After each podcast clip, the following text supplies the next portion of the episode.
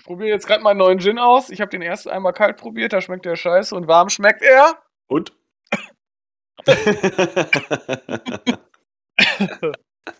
Ja, mal so, ich bin so weit, mir so Kissing Boost anzugucken. Eins, zwei und drei an einem Wochenende. Geil. Machst du ein Trinkspiel draus?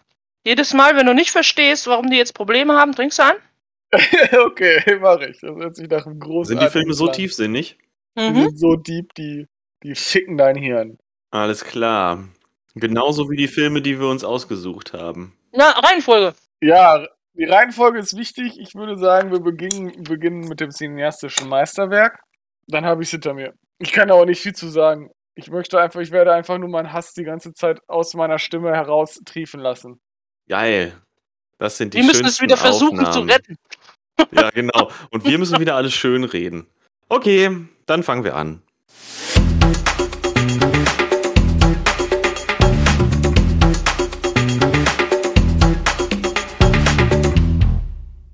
Hallo und Katsching an die Empfangsgeräte da draußen. Herzlich willkommen zu einer neuen Folge der glotzenden Zimbelaffen.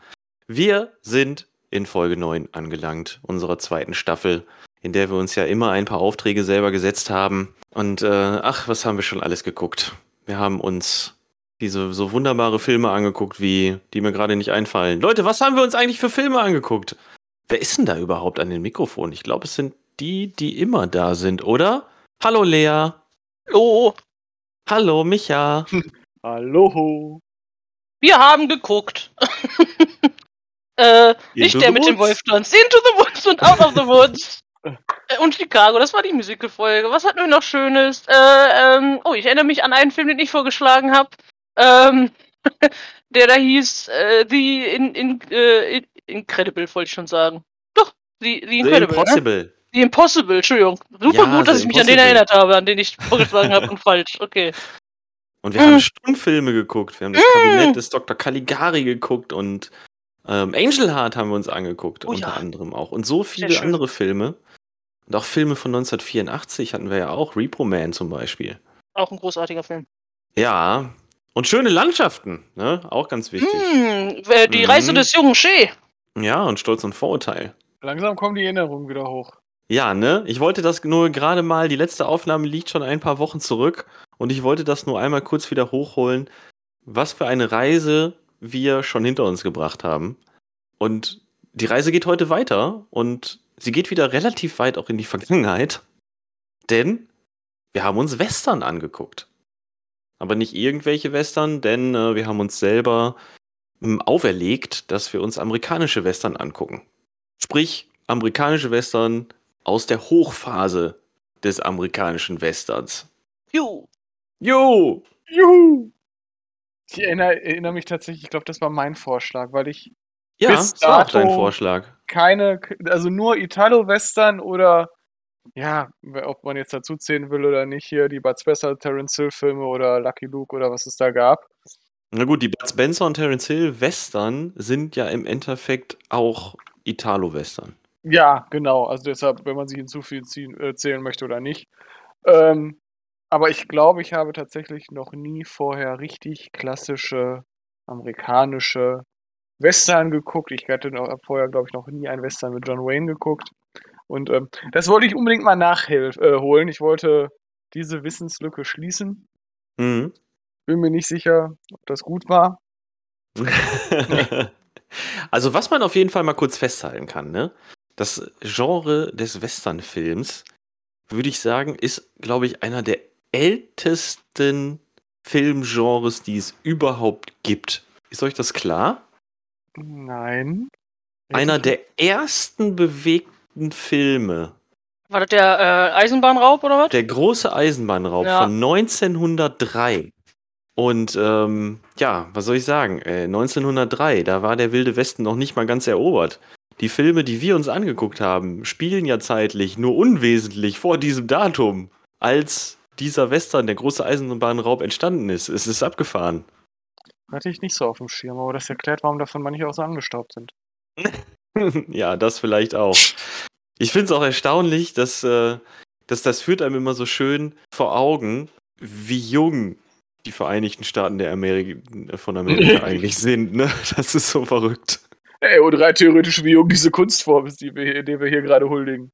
Ich wollte nur gerade einmal kurz, ne, einmal kurz erwähnen, wie alt eigentlich dieses Genre ist und ähm, wie tief diese Wurzeln in der amerikanischen Geschichte irgendwie drinstecken und wie, ja, wo das alles so hergekommen ist. Das ist ja äh, nicht von ungefähr, dass es einer der beliebtesten Genres war in Amerika, in den USA. Ja, ich, ich glaube tatsächlich auch, dass äh, Charaktere wie John Wayne, um, also als in seinen Western-Formen unglaublich prägend war. Also man kriegt das ja immer wieder auch in moderneren Filmen mit, dass irgendwie auf die, ja, auf den Charakter John Wayne zum Beispiel oder auf die Person zurückgeblickt wird in, mit irgendwelchen Attributen. Ja, nicht nur auf John Wayne, ne? auch auf diverse Regisseure, die da ihr, ihr, ihr Markenzeichen quasi hinterlassen haben und die bis heute von anderen Regisseuren unserer Zeit immer wieder zitiert werden.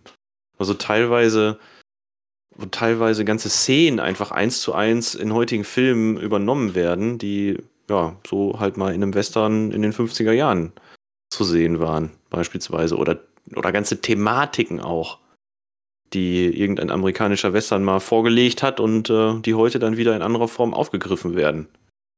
Das ist schon ein prägendes Ding irgendwo. Ich finde auch interessant, dass äh, scheinbar bei den meisten dieser Western immer im Hintergrund sowas wie eine erzählte Geschichte liegt. Ne, es, es gibt irgendwie angelehnt an die Geschichte von X. Und ich meine, sowohl bei dem ersten, den wir heute besprechen, als auch bei dem letzten, den wir heute besprechen, ist das so. Ja, bei dem in der Mitte doch auch. Okay. Ja, der, der sogar noch mal. Es ist Spoiler. Der ist sogar inspiriert von wahren Begebenheiten. Der Ja, beruht richtig, nicht drauf, stimmt, aber stimmt, der ist stimmt, davon stimmt. Ja, inspiriert. ja, ja. Ja, ja, sind scheinen die alle drei zu sein. Das kann gut sein. Ja, ich weiß es jetzt nicht. Bei dem ersten bin ich mir jetzt nicht hundertprozentig sicher. Äh, ich auch nicht. Ich glaube, der basiert nur auf der Kurzgeschichte. Ah, okay, ja. Und da weiß ich nicht, wie sehr der. Hm. Ob sie das bei tatsächlich dem letzten, da bin ich mir ziemlich sicher, dass das so mal irgendwie auch passiert sein könnte. Ja, das ist auf jeden Fall, das sind auf jeden Fall Geschichten, die nicht wegen der Filme entstanden sind, die, sondern die schon vor den Filmen bestanden. Also wahre Gegebenheiten meinst ja, du? jein. Also, ich meine, dass das Geschichten sind, von denen man. Das ist sowas wie äh, Urban Legends, weißt du? Geschichten, die man erzählt, als wären sie wahr, aber man kann, Ja. man, ne? Ganz genau den Hinweis hat man nicht. Mhm, mhm. Urban Legends, ja. Okay. Damit kann ich was anfangen. Also ja, gerade deine Auswahl, Urban Legend, auf jeden Fall. Ja, er hat auch was damit zu tun, wie der, aber kommen wir später zu, wie das ja, okay. entstanden ist. ja, alles klar. Gut, also amerikanische Western. Ähm, ich muss einmal kurz abfragen. Welchen Bezug habt ihr zu amerikanischen Western? Das Äh. einfach nur, damit wir uns selber mal so ein bisschen einordnen können und damit unsere ZuhörerInnen auch unsere Bewertung einordnen können. Mich hat ja gerade gesagt, dass er im Prinzip Null. Hm. wenig hat. Ja, ich habe auf jeden Fall amerikanische Western schon vor unserer, äh, äh, vor diesem Podcast und unseren Richtungen gesehen. Ich meine, meinen Film, den ich vorgeschlagen habe, kenne ich von der Kindheit noch. Mhm. Ähm, und ich habe auch andere gesehen, ein paar John Wayne-Streifen, vor allem diesen einen Weihnachtsstreifen, Spuren im Sand. Ähm, habe ich gesehen. Hatari ist eigentlich kein Western, ist aber auch Ja, eben mit Abenteuer, Wayne. ne? Ja, ist so ein Abenteuerfilm, spielt auch nicht in den USA. Amerikanische Western kenne ich aber ein paar wenige, sagen wir es mal so. Vor allem die Persiflagen, also hier äh, Let It Go, auch ein Sheriff braucht mal Hilfe. Ähm, da spielt ja auch der, na, wie heißt der? Äh, Ewing, Ewan mit, der äh, Kurzauftritt in Spiel mir das Lied vom Tod hat. Äh, das ist derjenige, der an der an dieser Bahnhofs, ne, wo die ganz am Anfang warten auf den Zug, der die Fliege immer einfängt. Hm, mhm. Der so komisch mit ein Auge so an der Seite immer hat. Ja, ja. Ja, Punkt. Also ein paar pff, amerikanische Western kenne ich, ich kann jetzt nicht so viele nennen. Ich glaube, weil das alles so wirklich Kindheit ist und ich mir einfach nicht die Namen der Western gemerkt habe. Wenn ich den dann irgendwann wieder sehe, schreie ich, ah, den kenne ich schon. Ja gut, aber dafür hast du ja zumindest schon mal ein paar aufzählen können. Bei mir ist die Aufzählung relativ schnell vorbei. Ich kann es wirklich nicht benennen, wie viele amerikanische Western ich geguckt habe, aber wenn ich jetzt so darüber nachdenke, dann würde ich echt sagen, es waren, die drei waren schon mit die einzigen und dann vielleicht noch mal eine Handvoll, an die ich mich aber nicht mehr erinnern kann. Ich habe nie großes Interesse an diesem Genre gehabt. Also an dem Genre des amerikanischen Western, muss ich dazu sagen. Ich bin ein Riesenfan von Italo-Western. und kann mir da wirklich alles reinziehen, egal wie kacke das ist. Und äh, ich bin auch der Meinung, dass zum Beispiel die Sergio Leone Western mit zu den besten Filmen gehören, die ich in meinem Leben je gesehen habe. Und äh, ja, das war das. Also die, die, Itali die Italo-Dinger waren die Western, mit denen ich überhaupt mit dem Genre in Kontakt gekommen bin. Ja, ansonsten halt weiß, so, sowas wie Neo-Western. Also Aber ähm, vor allem viele, also es gibt ja tatsächlich mittlerweile sehr viele japanische Western, ne? äh, die japanische oder chinesische meinst du? Also ich weiß, dass, ja. ich weiß, dass also, also so aus dem asiatischen Bereich, ähm, aus China und auch aus Korea, da sind so ein paar Dinger immer wieder erschienen. Mm, die hatten sich auch mal an der Django-Thematik so ein bisschen abgearbeitet, weiß ich. Mhm. Äh, der Western an sich, gerade der Italo-Western, ist sowieso im Hongkong-Kino ganz, ganz krass Mhm. verhaftet gewesen. In den 70er Jahren vor allem, da hat er einen mega Einfluss gehabt auf das äh, Hongkong-Kino. Aber es ist Aber das nur so am Italo-Western. Rande. Genau, das ist der Italo-Western. Obwohl, äh, sagen wir mal so, die glorreichen Sieben basiert ja auch auf, die, auf den Sieben Samurai von Ja, Kurosawa. Ja. Äh, bedient haben sie sich alle irgendwo. Ja, das stimmt. Und äh, für eine Handvoll Dollar ist Yojimbo. Also, Ja. ja, das stimmt. Bedient haben sich alle irgendwo. Ja, guck mal, die glorreichen Sieben habe ich auch gesehen, ja. Nicht nur das Remake mit Chris Pratt. Oh, oh, oh je, dann hast du also was anderes gesehen, sagen wir es mal so. Mich hat ein Film geguckt. Der hieß so wie ein anderer Film. Nein, da waren auch sieben Cowboys und die Aha, aha. angeheuert und dann. Aber da war Ja. nicht äh, äh, Charles Bronson mit dabei. Und Steve McQueen auch nicht. Das, Mhm. ist, das ist korrekt, aber Chris Leider. Pratt. Und Vincent D'Onofrio. Und auch nicht, äh, äh, na, jetzt, äh, mein Jul Gott, Brunner. na, ja, Jul, den man danach in Westworld äh, voller Begeisterung sehen konnte. Auch ein schöner Film. Ein sehr Ja, schöner Film. Über den könnten wir irgendwann mal quatschen, wenn sich die Chance ergibt. Alles Den klar. mag ich. Dystopien oder so. Oh, Dystopie, schönes Thema. Okay, wir schweifen ab. Mm, Äh, ein bisschen. Kommen Ja. wir mal zu meinem Meisterwerk, würde ich sagen. Oh ja, schön. Wir gehen heute übrigens, das kann ich noch mal kurz vorne wegschieben, chronologisch rückwärts vor. Wir fangen mit dem uns am nächstgelegenen Film an und arbeiten uns in die Vergangenheit zurück. Aus Grund. Aus Gründen. Aus Gründen, die ihr dann erfahrt. Wir können nur sagen, bleibt einfach bis zum Ende dran. Dann entlassen wir euch mit einem guten Gefühl in den Abend oder in den Tag oder wann immer ihr das hört. Hoffentlich. Obwohl nach meiner großartigen Einleitung jetzt werden alle Leute denken, dass das der geilste Film war. Auf jeden Fall. Ja. Ich rede hier nicht umsonst von dem Film, der von deutschen Filmregisseuren im Jahre 1995 zum besten Film aller Zeiten gewählt wurde. Und 2012 wurde der Film bei einer Umfrage unter Filmkritikern des Magazins Science and Sound auf Platz 7 der besten Filme aller Zeiten gewählt. Ja, und Steven Spielberg selber sagt immer, bevor er anfängt, einen Film zu gucken, dann guckt er sich immer vier Filme an. Und zwar die Sieben Samurai, Lawrence von Arabien, Ist das Leben nicht schön und diesen hier. Okay. Genau. Mhm. Eigentlich jeder Regisseur mit Rang und Namen zählt diesen Film, den ich mir ausgesucht habe, Entschuldigung, zu Entschuldigung, ich einem muss, seiner. ja, Ja. ich muss nur kurz fragen, wer schafft es denn mehrmals hintereinander, die vier Stunden Lawrence von Arabien zu gucken, bevor man einen anderen. Egal, Entschuldigung, weiter. spüre ich, äh, lieben diesen Film. Und das, meiner Meinung, vollkommen zu Unrecht. Punkt. Eine Fresse. Das war's mit dem Ich, Film? ich, ich konnte das einfach nie mehr zurückhalten. Wir reden heute, oder wir reden jetzt, dieser Film äh, lautet Der schwarze Falke. Ja, ich wollte einen Film mit John Wayne. Ich habe einen Film mit John Wayne bekommen. Ich habe einen klassischen Western mit John Wayne bekommen. Es war im Nachhinein vielleicht nicht die beste Auswahl meines Lebens. Du darfst noch dazu sagen, dass er von John Ford ist, der ja auch quasi für seine Western. Von dem ist Werke doch Lawrence von bekannt ist. Arabien, oder? Ist von John Ford nicht Lawrence von Arabien? Ich guck nach, mach weiter. Wir tun einfach so, als wenn ja. Äh, ja, also, äh, Der Schwarze Falke. Ein epischer Film, ein Epos. Förmlich der Moby Dick des Westerns. Ethan Edward, John Wayne, äh, kommt nach den Reze- äh, nach Hause, ja, zu, seiner, zu seinem Bruder mit seiner Frau und seinen zwei Töchtern und einem Sohn, glaube ich. Und äh, kommt da ein bisschen desillusioniert und an und es ist ein kalter Empfang und läuft nicht so rund, ja, und irgendwann äh, werden die Männer von, ja, aus, den, aus ihren, äh, von ihren Höfen weggelockt. Und es stellt sich dann heraus, das haben die Indianer gemacht, um die Höfe zu überfallen. Und eben der Hof, wo John Wayne, Ethan Edwards, äh, sein Bruder und seine dessen Familie dort besucht hat, wird einfach äh, niedergebrannt und alle werden abgeschlachtet. Außer die Kinder, die werden entführt. Also die beiden Töchter, die die haben, ähm, werden von den Indianern mitgenommen und verschleppt. Ja, und äh, ähm, Edwards macht sich dann zusammen mit dem Neffen, Cousin von den Kindern und noch einem, äh, einer, mit einem anderen Mann, der äh, einem der Mädchen, eines der Mädchen verliebt war, äh, auf dem Weg und ja, um die Kinder zu retten, sozusagen.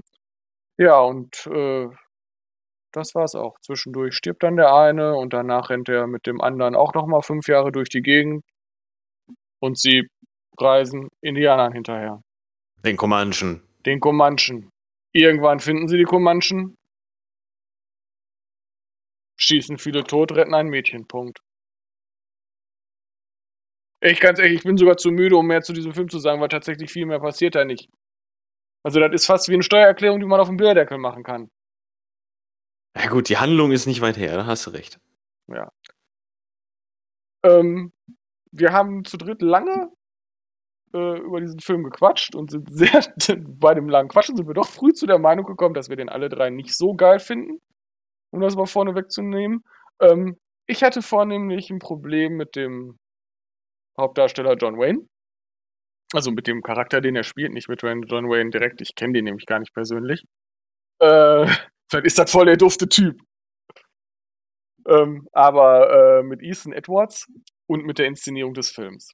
Ähm, man muss dazu wissen, Ethan Edwards, also der wird, der Film wird von ganz, ganz vielen äh, Leuten so gefeiert, weil äh, der Protagonist ähm, ja ein sehr gebrochener, gezeichneter, kaputter Charakter ist. Also der, äh, ja, der hat irgendwelche seelischen Namen durch die, durch die Kriege, wo er vorher, durch den Krieg, wo er vorher unterwegs war, äh, behalten und ist unglaublich desillusioniert und kaputt. Und eben der begibt sich dann als, ja, auf eben auf die Jagd nach den Comanchen oder auf diese, ja, äh, ich weiß nicht mal genau, ob es als Rettungsmission gedacht war. Ähm, und ja, das ist ein toller Gedanke und ja, das, also John Wayne wirkt auf der Leinwand auch, unterbrecht mir, wenn er das anders sieht, auch sehr präsent. Also das ist schon, das ist schon Schauspieler, der, der kann das, würde ich mhm. jetzt mal sagen.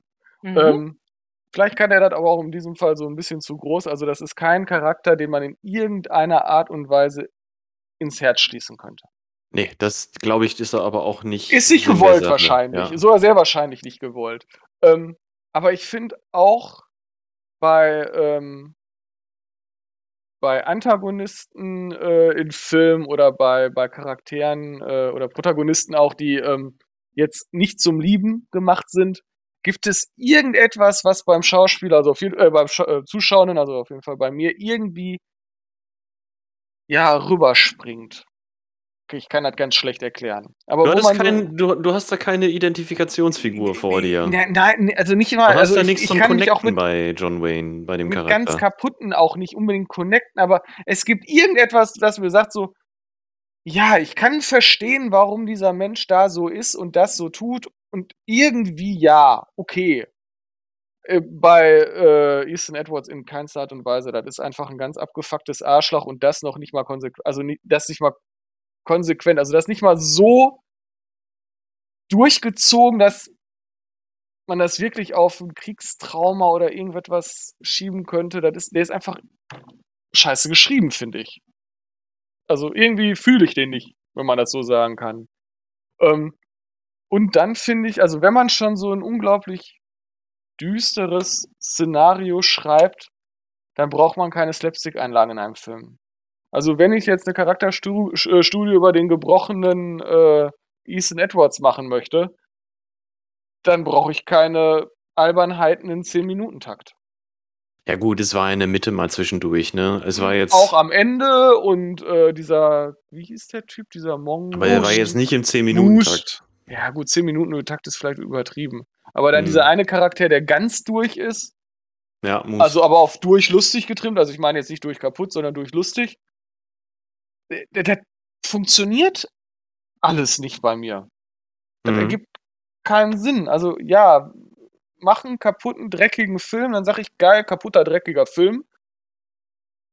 Aber dann möchte ich nicht nachher sagen, sehen, wie die sich um eine Geige prügeln und die dann zur Seite legen. Lustig irgendwie. Oder den Typ, der dann irgendwelchen komischen Sachen macht und rumspringt. So. Das ergibt keinen Sinn bei mir. Und deshalb, äh, nee, nee. ich gucke mir Nee. den jetzt nicht nochmal an. Und wenn ich irgendwann mal ein äh, weltberühmter Filmemacher werde, äh, werde ich den auf jeden Fall nicht unter meinen Lieblingsfilm zählen. Und da ist nämlich die Sache, ne? Äh, Mir ging's ja ja ähnlich. Alles, was du sagst, fühle ich. Auf jeden Fall. Aber warum ist das so? Ich meine, wir haben uns wirklich zwei Stunden lang durch diesen Film gequält. Ich habe immer gehofft, dass die, die ganze Zeit so inständig gehofft, dass irgendeiner von den Leuten, die da durchs Bild reiten, von einem verdammten Pfeil abgeschossen werden. War es nicht so, dass nach Ich- zehn Minuten äh, Micha fragte, ob wir nicht einen Tee trinken wollen? Ich Ja, hatte ja, nach zehn genau. Minuten schon keinen Bock mehr.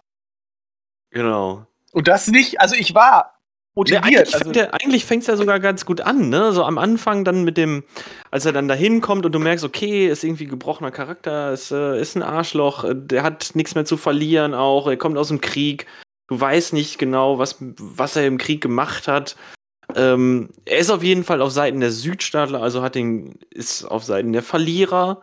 Ja, hat irgendwie auch nichts mehr, hat keine eigene Familie, hat auch kein eigenes Leben. Es wird von Steckbriefen äh, erzählt äh, oder so. Dann auch die Sache mit den Comanchen, ja, dass die den, dass sie die, die Farmer von der, von dem, von dem Haus weglocken. Ja, sie dann irgendwie hinterherreiten und feststellen, oh Scheiße, das war eine Falle, zurückreiten, alle sind tot und so. Das war ja schon eigentlich ein guter Aufbau. Und dann.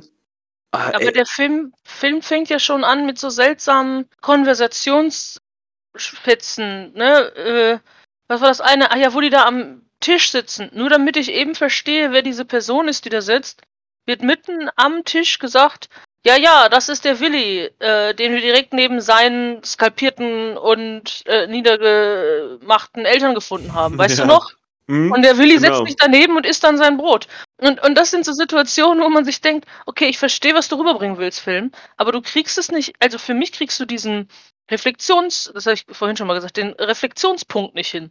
Du schaffst es nicht, es mir darzustellen. Du legst es mir, du klatscht es mir vor die Füße.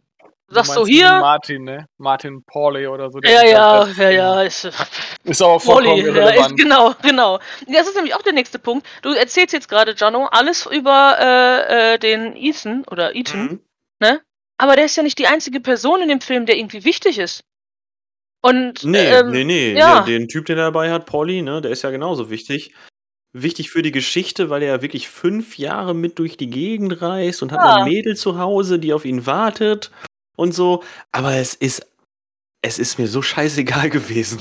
Ja, das ist schon klar. Nur, ne, wenn dann sagt, ja, das fängt dann an, dann wird uns dieser eine Charakter vorgestellt. Ja, im Prinzip versucht man uns in den ersten zehn Minuten alle Charaktere vorzustellen und uns zu erklären, warum stimmt. Moose so ist, wie er ist, warum Pauli so ist, wie er ist, warum die Familie da so ist, wie er ist, warum man eigentlich so Feindschaft gegen den Ethan hat, ähm, weil der ja, äh, weil man den ja fast als Deserteur versteht und solche Sachen.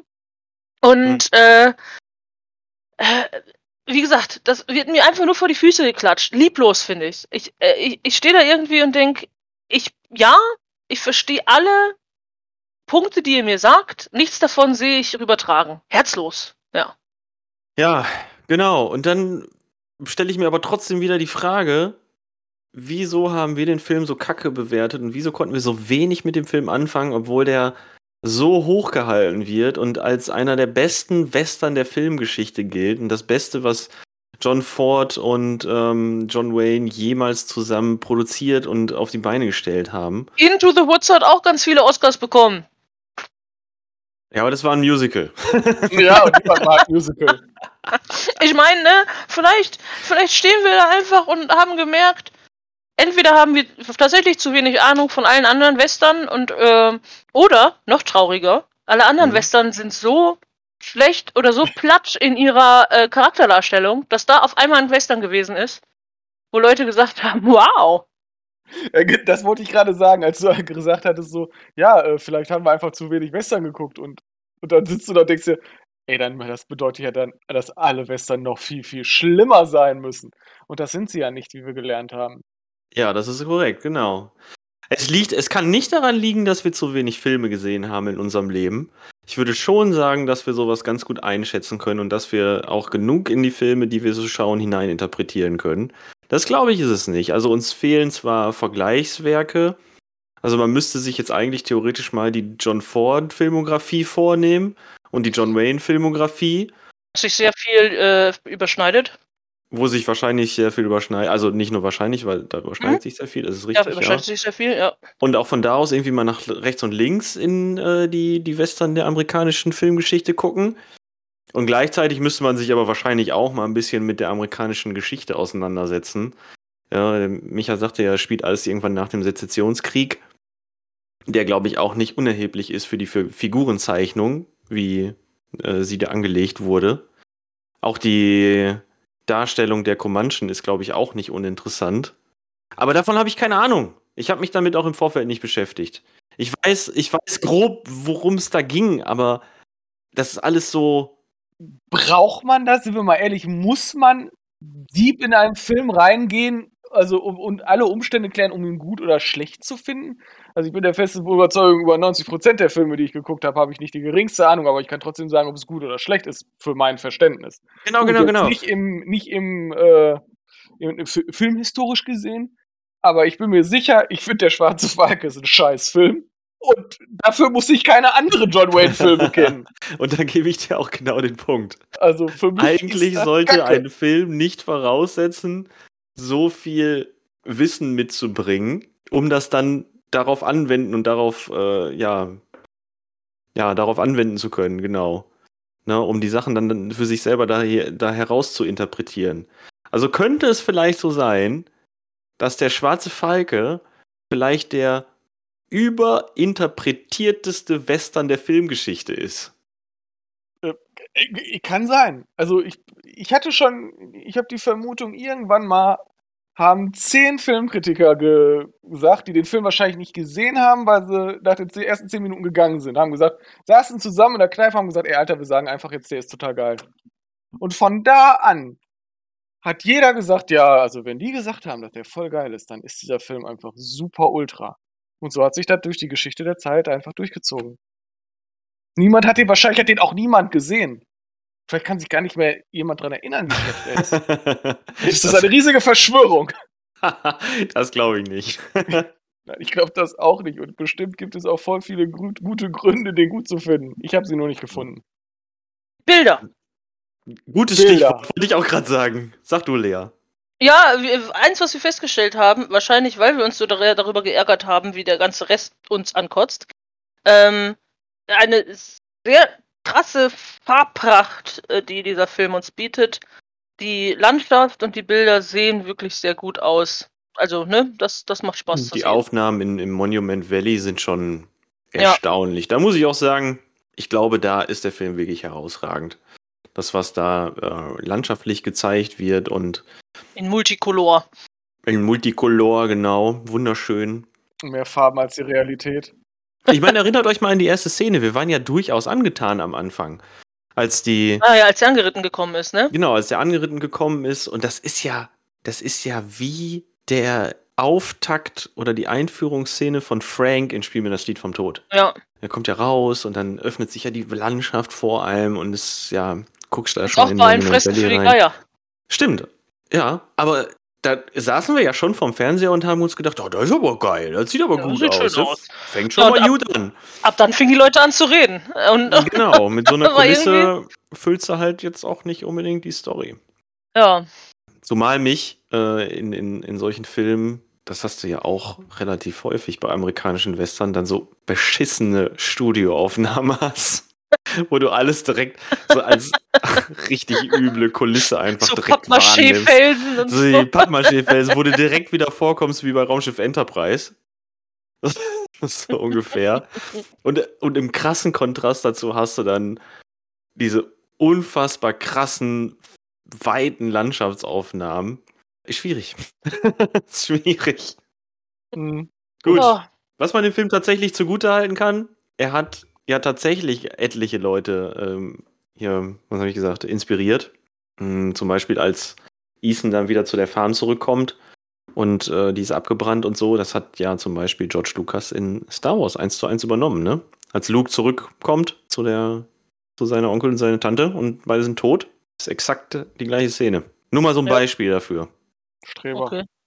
Habe ich gelesen, ja, aber da ich die Szenen gut im Kopf habe von Star Wars. Hat er denn auch selbst gesagt, dass er davon sich inspirieren hat lassen? Weil ich weiß nicht. äh, Zurückzukommen zu einer verbrannten Farm sieht für mich bei allen Filmen relativ gleich aus. Okay. Äh, nee, ich bin, nur, ich bin nur bei den Kommentar gestoßen, dass George Lucas das äh, übernommen hat. Ah, okay. also weil- davon ja. inspiriert übernommen hat. Ich ne? meine, an der Stelle kann ich auch verstehen, diese Grausamkeit, die da ja passiert, ne? Ähm, dass der zurückkommt und wirklich die gesamte Farm verbrannt ist und wie uns auch gezeigt wird, wie die sich darauf vorbereiten, dass die jetzt überfallen werden und irgendwie wissen, dass das jetzt ihr Ende ist. Ähm, äh, da, da muss ich schon sagen, das war eine Szene, wo ich, äh, wo, wo, mir ersichtlich wurde, warum er zu der Zeit dort einschlägig gewesen wäre. Wann, wann war Spiel mir das Lied vom Tod?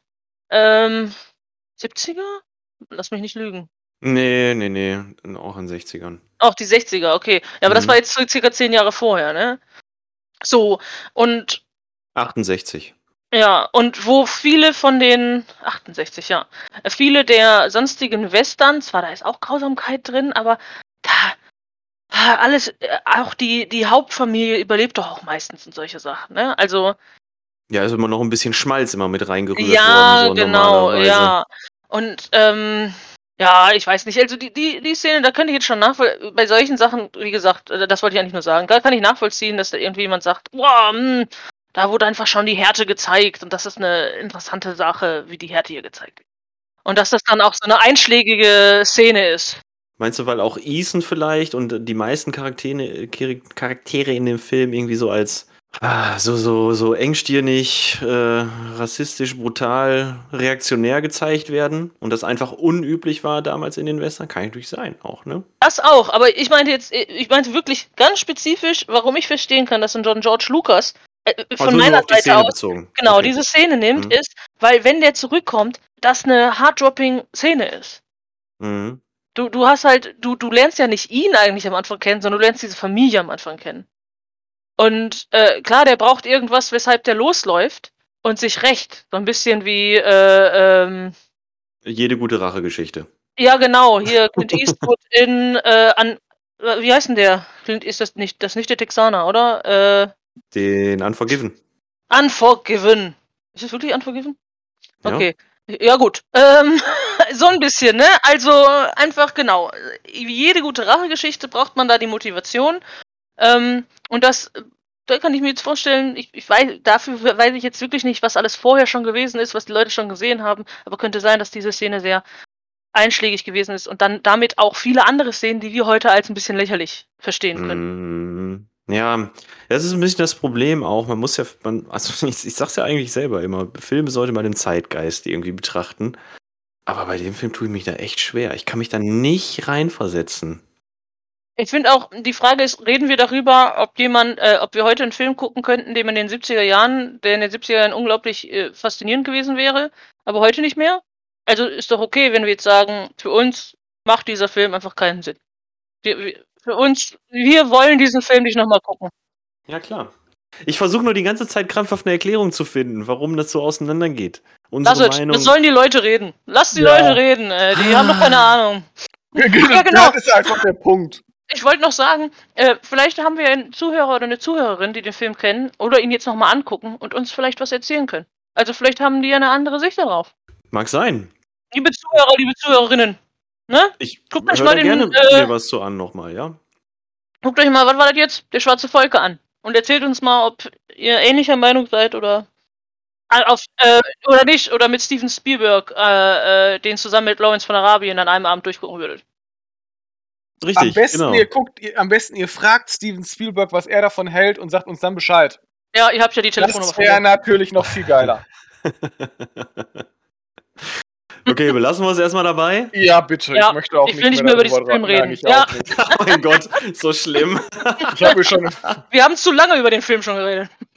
Ja. Doch, warte, Sekunde. Ich möchte noch vor dem Ende warnen. Das ist scheiße. Achso, tschö, noch mehr. noch mehr schlecht als der Rest des Films. Komm, ist gut jetzt mit deinem Hass, Micha. Guck den Film nicht zu Ende. Fang ihn gleich erst an. Du hast deinen Punkt klar gemacht. Nicht gucken. Ja, doch, sollte jeder gucken. Sollte sich ja nach Möglichkeit jeder ein eigenes Bild von machen, natürlich. Ja, bitte. Ja, ja, ganz, ganz wichtig. Aber kommen wir vom schwarzen Falken zum einsamen Adler. Der einsame Adler von Lost River, wie er auch mal äh, in irgendeiner Übersetzung hieß. Im Original Drumbeat. Drumbeat. Who knows? German äh, Titelmaking. I don't know. Crazy shit. Schon immer gewesen. Auch 1954. Da befinden wir uns jetzt. Äh, ein äh, Western, der im Jahre 1872 spielt. Irgendwo zwischen Kalifornien und Oregon. So in der groben Richtung jedenfalls. Es wird, glaube ich, nur von California and Oregon äh, Territorium gesprochen. Und da kommt Johnny hin. Der wird beauftragt von Präsident Grant, von General Grant, wird er beauftragt, dafür Ruhe und Ordnung zu sorgen, als Friedenskommissar. Oder um es einfach mal äh, so wie im Film zu zitieren: Johnny war früher Indianerjäger, heute ist er Friedenskommissar. das trifft den Nagel auf den Kopf, denn er wird da hingeschickt, um für Frieden zu sorgen, denn ähm, da gibt es so ein paar marodierende Modocs, heißen die, glaube ich, Genau, ne? Modok-Indianer, der Stamm der Modocs, angeführt von Captain Jack. Arrow. Ja, Jack. genau. Der von niemandem Geringeren gespielt wird als Charles Bronson, der hier das erste Mal als Charles Bronson auch aufgetreten ist. Denn eigentlich heißt er ja Charles Bukowski oder so. Buczynski? Buczynski. Genau. Ja, und ja, Johnny mm, ja, reist da halt hin und stößt auch auf einigen Widerstand und versucht natürlich auf Teufel komm raus, da in irgendeiner Weise für Frieden zu sorgen. Was jetzt aber die Modocs nicht so richtig wollen, die haben da nicht so richtig Bock drauf, die haben eigene Pläne. Und am Ende geht es eigentlich nur darum, dann äh, ja, Captain Jack irgendwie dingfest zu machen. Aber so viel möchte ich da jetzt auch gar nicht verraten. Ja, ähm, es ist ebenfalls ein sehr schön bunter Film, so viel kann man schon mal sagen. Die Farben knallen einem da schon ganz schön entgegen, oder? Ja, brennt ein bisschen im Auge. Ja, ja, brennt wirklich ein bisschen im Auge. Also sehr, der Oh, Rot, so, ja. rotstichig ist es auf jeden Fall ordentlich. Allein schon das, äh, das Kostüm vom, vom Hauptdarsteller. Genau, weil er in meiste Zeit ein gelbes Shirt trägt, ne, was Oh, so ja, richtig so eine gelbe burnt. Jacke. Ja, so eine Lederjacke. Boah. Ja, ähm, Hauptdarsteller Johnny, äh, gespielt von Alan Ladd. Ehrlich gesagt, ich habe keine Ahnung. Alan Ladd. Ich habe kurz mal nachgelesen, was der so gemacht hat. Hat sehr, sehr viele Western in den 50ern gemacht. War äh, kurzzeitig ähm, im, im Western und im Film Noir-Genre ein äh, sehr beliebter Schauspieler in den USA. Ich kenne wirklich keinen einzigen Film von dem, muss ich ehrlich sagen. Ich, Doch, der hat in Citizen Kane mitgespielt. Ja, der hatte eine ganz kleine Rolle in Citizen Kane, ja. Mhm. Also, er- ich glaube, der soll auch, der soll auch gut sein, habe ich gehört. Ich habe ganz ich hab gehört, der soll ganz okay sein, ja. Ja, also braucht man nicht gucken, ist wahrscheinlich genauso wie äh, hier der schwarze Falke. Regie hat übrigens Delmer Daves geführt, so heißt er. Delmer Daves, der äh, sagte mir oder sagt mir auch immer noch nichts, so gesehen. Es ist auch der einzige Film, den ich mit ihm oder von ihm gesehen habe. Aber äh, wenn man sich mal ein bisschen was zu diesem Mann durchliest, stößt man relativ schnell darauf, dass er als, als Regisseur gilt, der als einer der ersten in Hollywood indianerfreundliche Western gedreht hat. Und so ein bisschen spiegelt sich das auch hier bei Der Schwarze Falke wieder. Ja, es schillert. Also es, er hat Anleihen. Ja, so ein bisschen, ne? Also die Schuld liegt tatsächlich nicht nur auf den, in Anführungsstrichen, dummen Ureinwohnern. Also, aber, aber auch nur ganz angehaucht. Also Hauptschuld schon. Aber vielleicht hat der äh, weiße Mann auch ein ganz kleines Haar. Ich sag mal so, ich bin, als ich den Film geguckt habe, in den ersten paar Minuten davon ausgegangen, dass das wieder, was jetzt die äh, amerikanischen Ureinwohner angeht, so ein rassistisches Stück Scheiße wird. Mm, ja. Aber ganz so schlimm war es dann ja im Endeffekt nicht. Tatsächlich muss ich sagen, hat der Film mich an einer oder anderen Stelle sogar überrascht. Ja. Also wenn man diesen Konflikt tatsächlich, der da äh, ähm, aufbricht in dieser, in der Gegend, wo der hingeschickt wird, der, wer ist der nochmal? Johnny, Johnny, genau. Ähm, er war früher Dann, äh, Indianerjäger, jetzt ist er Friedenskommissar. danke, Jan. Danke. ähm, äh, dann, ähm, ja, wie, es wird ja tatsächlich die Eskalation ein bisschen angeheizt durch einige äh, weiße Siedler dort in der Gegend.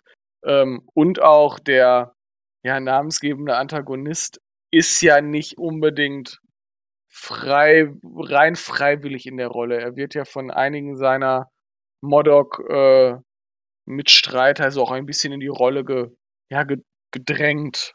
Und er wird auch krass angefeindet, ne? Jetzt auch Ja. von, von seinen Kollegen, mit der auch sehr angefeindet dafür, die ja eher dafür sind, die Modocs einfach alle abzuknallen. Es basiert übrigens vage auf ähm, wahren Begebenheiten. Also es ist Mhm. inspiriert davon, ne? So, Genau. es Also ist Captain inspiriert Jack von gab's. diesen, genau, Captain Jack gab's und diesen Und diesen Aufstand Johnny der. Modok. Und diesen Modok-Aufstands gab's auch und auch so ein bisschen, wie dann das Finale im Film dargestellt wird auf dieser Felsenfestung, das ist wohl auch so passiert und so. Ja, ja, ja. Ich meine, das wird alles sehr, sehr oberflächlich nur angekratzt, was wir jetzt gerade hier beschrieben haben. Denn äh, was da auch noch reinspielt in den Film, ist eine ganz ordentliche Portion Kitsch.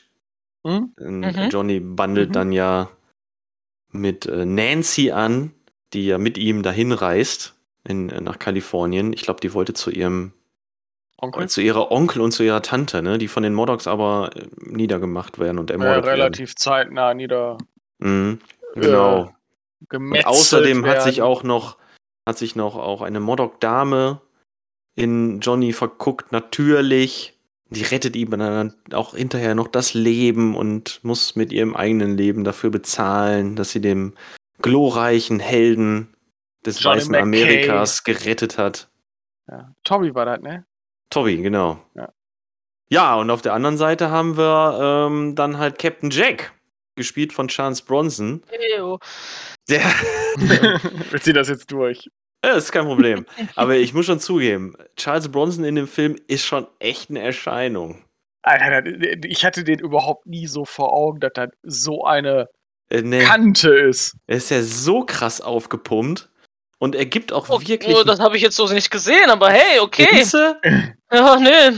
Also wenn man sich so den äh, Charles Bronson so in seinen späteren Film anguckt und in dem und dann Ja, da ist dann er ja auch 20 Jahre älter. Also, Also der ist da schon, der steht da schon gut im Saft, sagen wir mal so. Das kann man Ja. schon mal so festhalten. Also der ist mehr Kreuz als Mann. ja, und er trägt da die ganze Zeit so eine, ähm, eine Weste von einem Captain, glaube ich, ne? Erst, genau, deswegen deshalb nennt er sich ja, Captain Jack. genau, deswegen nennt er sich ja Captain Macht Jack. Sinn. mit abgerissenen Ärmeln und irgendwann im Laufe des Films kriegt er dann ja noch den, den Mantel von dem General und zieht sich dann ja den Mantel an und sagt dann, so, jetzt bin ich General Jack. ja. Ja, aber auch Captain Jack ist kein so eindimensionaler Charakter, wie man vielleicht meint, denn er wird ja auch von seinen Kollegen ordentlich angestachelt, das zu tun, was er dann am Endeffekt ja tut. Ähm, nicht auch die, ähm, gibt's nicht auch dieses Ja. Gerücht, dass der ein Halbblut ist? wird das im Film gesagt? Kann ich mich jetzt Ich bin ehrlich gesagt nicht unsicher. dran Ja, erinnern. ja, Also ich, mir äh, ist auf jeden ich Fall eine einfach mal Szene. Okay. Können die ZuhörerInnen ja dann nochmal selber abchecken. Hm, Ich erinnere nur gerade eine Szene, wo Captain Jack, oder in der Captain Jack ja beinahe selber überredet worden wäre. aber doch dann von den anderen. Frieden äh, zu schließen, ne? Und ja, dann aber ja. von, seinen, von seinen Stammesbrüdern direkt überredet wird, so, äh, nee, Junge, da, so geht da, das aber nicht hier. Wir, sind, wir kämpfen Zitat. hier für die Ehre. da kommt das Zitat. Früher hat er gekämpft, jetzt redet er von Frieden. Passiv-aggressives Schnaufen. Hm? Und im Hintergrund dramatische Indigenmusik. Ja, hauptsächlich Getrommel. Ja, Ja, das Drumbeat, heißt, danke. bitte. Ja, und Ein, so ein bisschen äh, merkwürdiges Ein Gedudel. dummer zwei Gedanken, was? Was soll das denn heißen? Du musst mich mal einfach mal ausreden lassen. Ich habe auch voll gute, tolle Ideen. Aber ich muss ehrlich sagen, gegen so einen Captain Jack oder General Jack dann hinterher, da ist so ein Johnny echt blass gegen, muss ich sagen. Der ist, Ja. der hat, der hat also wirklich weniger Profil oder wenig Profil. Ja, der Ja. ist schon ein bisschen glatt. Also ich würde Ja. einfach mal sagen, der ganze Film hat auch, ist auch so vor sich hingedümpelt bei mir. Mm, mm. Ja, Ja, das hat ihm dann auch eine höhere Wertung bei mir verwehrt. Da passiert im Endeffekt nicht viel. Ich meine, ähm, der, der legt keinen großen Wert aus große Schießereien. Klar, die, da gibt's große Schießereien, aber die sind auch nicht so spannend inszeniert, dass man sagen könnte, oh geil, jetzt geht mal richtig die Action hier ab. Der ist ja hintergründig eher so ein bisschen eher, wie soll ich sagen, Politisch. psychologisch gedacht, ja, oder Ja, politisch auch gedacht, ne? Ich meine, das ist so, boah, das musst du da echt rausziehen. Aber, aber ja, Ja. er plätschert viel. genau, er plätschert viel, er ist, er ist unaufgeregt. Äh, ja, ich würd, wenn, wenn man bösartig wäre, ich hatte ihn ein bisschen belanglos in Erinnerung. Ja, dieser Protagonist, der vom Indianerjäger zum Friedensstifter wird, okay, coole Idee. Und ich finde, der zieht das auch ganz gut durch. Gut, man merkt zwar nicht, dass der da irgendwie mit seinem Rollentausch irgendeinen Konflikt hatte. Der sagt dann, ja, okay, dann bringe ich jetzt Frieden. Mhm, genau. Hm, was soll's? Ähm, und das Ey, das war er- der Präsident, der dem das gesagt hat. Ja, aber er Ja. ist auch der absolute Saubermann. Er wird ja als Indianerjäger bezeichnet, aber er sagt ja selber von sich, ja, ich habe halt Wagenkolonnen äh, Ja. begleitet und wenn auf mich geschossen wurde, dann habe ich zurückgeschossen. Ja, Also mehr wird ja über diesen Charakter auch gar nicht gesagt. ja. Ja, Ja, möglicherweise war er auch kein besonders blutrünstiger Indianerjäger, ne? Es gibt ja da auch in Anführungsstrichen unterschiedliche äh, Nee, blutrünstig Gruppierungen. war Johnny ganz bestimmt nicht. Das, also Johnny ist Aber eher so ein bisschen gewesen. Würstchen. Wir nehmen Charles Bronson und packen den in den Film. Äh, nicht Charles Bronson, äh, John Wayne. John Wayne, ja, ja, der wäre da besser Muss gewesen. dann Friedensstifter werden? Das wäre ein Konflikt. das wäre geil. Ähm, aber hier, was ich interessant fand, waren so Situationen wie, ich darf das Feuer nicht eröffnen und solche Sachen. Weil ich bin der Friedensstifter. Ich, ich darf nicht derjenige sein, der den Frieden nicht voranbringt. Ich muss Friedensverhandlungen nach vorne holen. So sehr auch ihr Pharma mir sagt, nein, nein, wir müssen die jetzt alle ausrotten oder sowas. Nein, das ist nicht. Selbst als die, selbst als die Modocs ja auf den Kriegsfahrt gehen und da irgendwie das halbe Tal niedermetzeln, Ja. sagt er ja immer noch, ja, ich darf Wir nicht. müssen alle nur alle retten, ja. Genau, wir- ich muss alle retten und ich, ich darf auch nur die Schuldigen, nur Ja. die, die tatsächlich gemordet haben, darf Ja. ich bestrafen. Oder besser gesagt, er soll sie ja gefangen nehmen. Also er soll sie ja wirklich vor Gericht stellen. Ja. Alles Rechtschaffenheit, alles Rechtschaffenheit. Alles Rechtschaffenheit. Das ist die good old American Western Rechtschaffenheit. Ja, weiß ich nicht. Also Good Old Western Rechtschaffenheit ist nicht eigentlich äh, selbst ich hab ein recht. ganz großes Ja, Thema. ja. Ach so, ich habe recht. Ja gut, okay. Ja, und wenn er, wenn das sein Recht ist, ist das sein Recht. Er hat recht. Ja, wer weiß. Aus Sicht der Modocs war das auch vielleicht alles Selbstjustiz. ja. was der weiße Mann da getan hat. Ja, tatsächlich konnte ich aus dem, obwohl der so vor sich hin meandert, deutlich mehr rausziehen und deutlich mehr connecten an verschiedenen Punkten, auch mit verschiedenen Figuren, als äh, in der Schwarze Falke. Das ist echt verrückt. Obwohl es- ich- obwohl so gesehen. Inszenatorisch ist es der schlechtere Film. Muss ich auch ganz klar sagen. Oh, nicht mal das spüre ich. Also der hat wenigstens nicht solche inkonsistenten Sachen wie dann irgendwelche Slapstick-Sachen. Nein, mit inszenatorisch meine ich die, den technischen Aspekt, wie er gefilmt So. wurde. Ja gut, das kann, ne, da fehlt Das mir meine ich. da vielleicht fehlt mir ein bisschen das Auge zu. Aber ähm, Kurze Frage, weil du das gerade sagtest mit, äh, vielleicht war das auch Selbstjustiz, äh, haben wir irgendwie erwähnt, es ging doch um Landproblematiken, äh, oder? genau. Also die haben ja eigentlich hatten die Modocs ein zugeteiltes Gebiet. Äh, Ja, genau. Also es kennen ging um die das. Reservatproblematik Genau. und die wollen nicht einfach nur im Reservat bleiben, sie würden gern wieder in ihr Land und so weiter. Ja. Genau, und Captain Jack hat halt eine ganze, ich glaube, es waren auch nicht alle ähm, Morlocks. Es wird auch irgendwann mal gesagt, dass er sich mit einer abtrünnigen Gruppe aus dem Reservat entfernt hat und jetzt dieses Tal am Last River für sich selber haben möchte und fordert, dass alle weißen Männer da halt verschwinden. und Frauen. Und Frauen, ja. Alle weißen Siedler. Und das kann der Präsident natürlich nicht zulassen. Deswegen soll irgendwie Frieden geschlossen werden. Und äh, Captain Jack möchte aber dieses Gebiet und möchte auch nicht verhandeln. Von Anfang an nicht. Hm. Ja. Außer in diesem kurzen Moment, wo er kurz mal schwach wird und dann direkt den Klaps auf den Hinterkopf kriegt wieder von seinen Kollegen. Ist auch unverschämt, dass die ihr Land wieder haben wollen. Ja, schlimm, ne? Obwohl, er wurde ja dafür bezahlt. Also, es bestand ja wohl ein Vertrag zwischen den Modocs und den, äh, äh, dem weißen Manne. Ähm, das, die haben ja dafür Für das zugeteilte Reservat, Genau, ja. haben die ja noch Genau. irgendwelche Vorteile gekriegt. Also es, es wurde ja immer wieder gesagt, dass äh, Captain Jack den Vertrag unterschrieben hat, dass er erst damit einverstanden war, Mhm. ins Reservat zu gehen und dann da, keine Ahnung. Ja, das sind so Noch Punkte, wo das sind so Punkte, die ich in dem Film echt schwierig finde, weil das wieder die weil das wieder zeigt, wie wie scheiße eigentlich das alles damals gelaufen ist. Und das im Film wird's ja so dargestellt, ach, der großzügige weiße Mann. Ah, schwierig. ja, also tatsächlich, Unangenehm. Handlung ist ein bisschen schwierig. Also er hat ein paar Lichtblicke, er- der Indianer oder der, der, die indige, der indigene Stamm kommt jetzt nicht so schlecht weg wie gefühlt in anderen. Also es ist jetzt nicht auf jeden Fall der marodierende äh, Mörderstamm, der nur stumpf durch die Gegend zieht und äh, weiße Siedler tötet.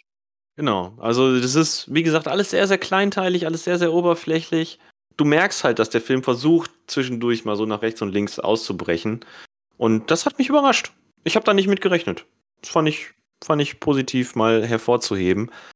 Auch wenn es jetzt im Endeffekt, also, also, weiß ich Ich guck nicht. den auch nicht nochmal. Nee, ich guck den auch nicht nochmal. So ist das nicht. Wir haben alles Positive aus dem Film, glaube ich, hervorgehoben, oder Lea? Ja, wie, wie gesagt, für mich, ja. Ja. Es, Ja. es, es, es, war, es war ein Film, der mich nicht absolut abgeschreckt hat, aber der auch nicht lange bei mir hängen geblieben ist. Ja, genau. Ja, so würde ich es auch nennen. So eine 5 von 10. Ja. Ach, war das mein Stichwort? Ja, immer, ich bin fertig. Ich habe jetzt alles rausgezogen, Ich bin was durch ich aus. Drumbeat rausziehen konnte, ehrlich gesagt. Äh, Jetzt, dann ab hol jetzt wird's noch auch nur noch trinken. unsinnig werden. Ist okay, ist okay, dann holt sich der Micha noch mal was. Dann kann ich ja noch mal kurz sagen, äh, damit wir das aufklären, äh, Lawrence von Arabien ist nicht von Ford, der ist von David Lean. Oh, verdammt, ey, da müssen wir gleich noch äh, hier äh, Dings äh, korrigieren, weil nachher heißt es wieder, der Micha ist doof. Zu spät. Ja, ja, okay. Ja, Komm ich ja. mit klar. Aber von Ford sind, wie gesagt, sehr, sehr viele, in denen auch Wayne rumläuft. Äh, ne? Ringo. Äh, äh, ja, dann gibt's noch äh, wie der Adler oder sowas. Äh, oder mit dem Adler, keine Ahnung, irgendwie sowas. An der Stelle Ja. kann ich übrigens mal die John Wayne-Doku empfehlen. Das hatte ich euch ja auch Ah, schon ja. erzählt. Ähm, die gibt's auf jeden Fall in dem Arte-Channel auf YouTube. Geht anderthalb Stunden und ja, zeichnet mal so ein richtig schönes Bild über das gesamte Leben von John Wayne. Ähm, ich weiß nicht, ob anderthalb Stunden dafür ausreichend sind, sich mit der Lebensgeschichte von so einem Schauspieler zu beschäftigen, aber äh, ich muss sagen, für jemanden, der gar keine Ahnung von John Wayne hat, der, dem sei diese Doku mal wärmstens ans Herz gelegt. Dann kriegst du schon einen guten Abriss. Gut, sind wir wieder alle, sind wir wieder alle bereit? Ja, ich habe Mhm. einen Gösserer Tourradler. Mm, Finde ich nicht so geil, muss ich sagen. Vielleicht liegt das auch daran, dass ich ein alkoholfreies getrunken habe, aber fand ich nicht so geil. Gut, guten Durst. Danke. Dann kommen wir jetzt zum dritten Film in unserer Runde, der 1951 äh, äh, abgedreht wurde, von William A. Wellman. Der heißt Originaltitel Westward the Women oder auf Deutsch Karawane der Frauen. Da hat man sich anscheinend nicht so äh, stark von dem Originaltitel entfernt. Wenigstens kein Vogel.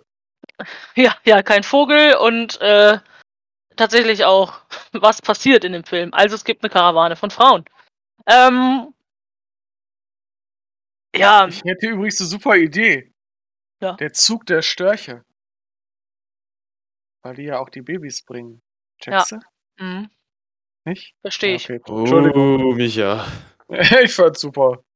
Okay, kommen wir mal zur Handlung. ähm, wir haben den ähm, etwas älteren ähm, Bürgermeister Roy Whitman, der äh, gespielt wird von John McIntyre.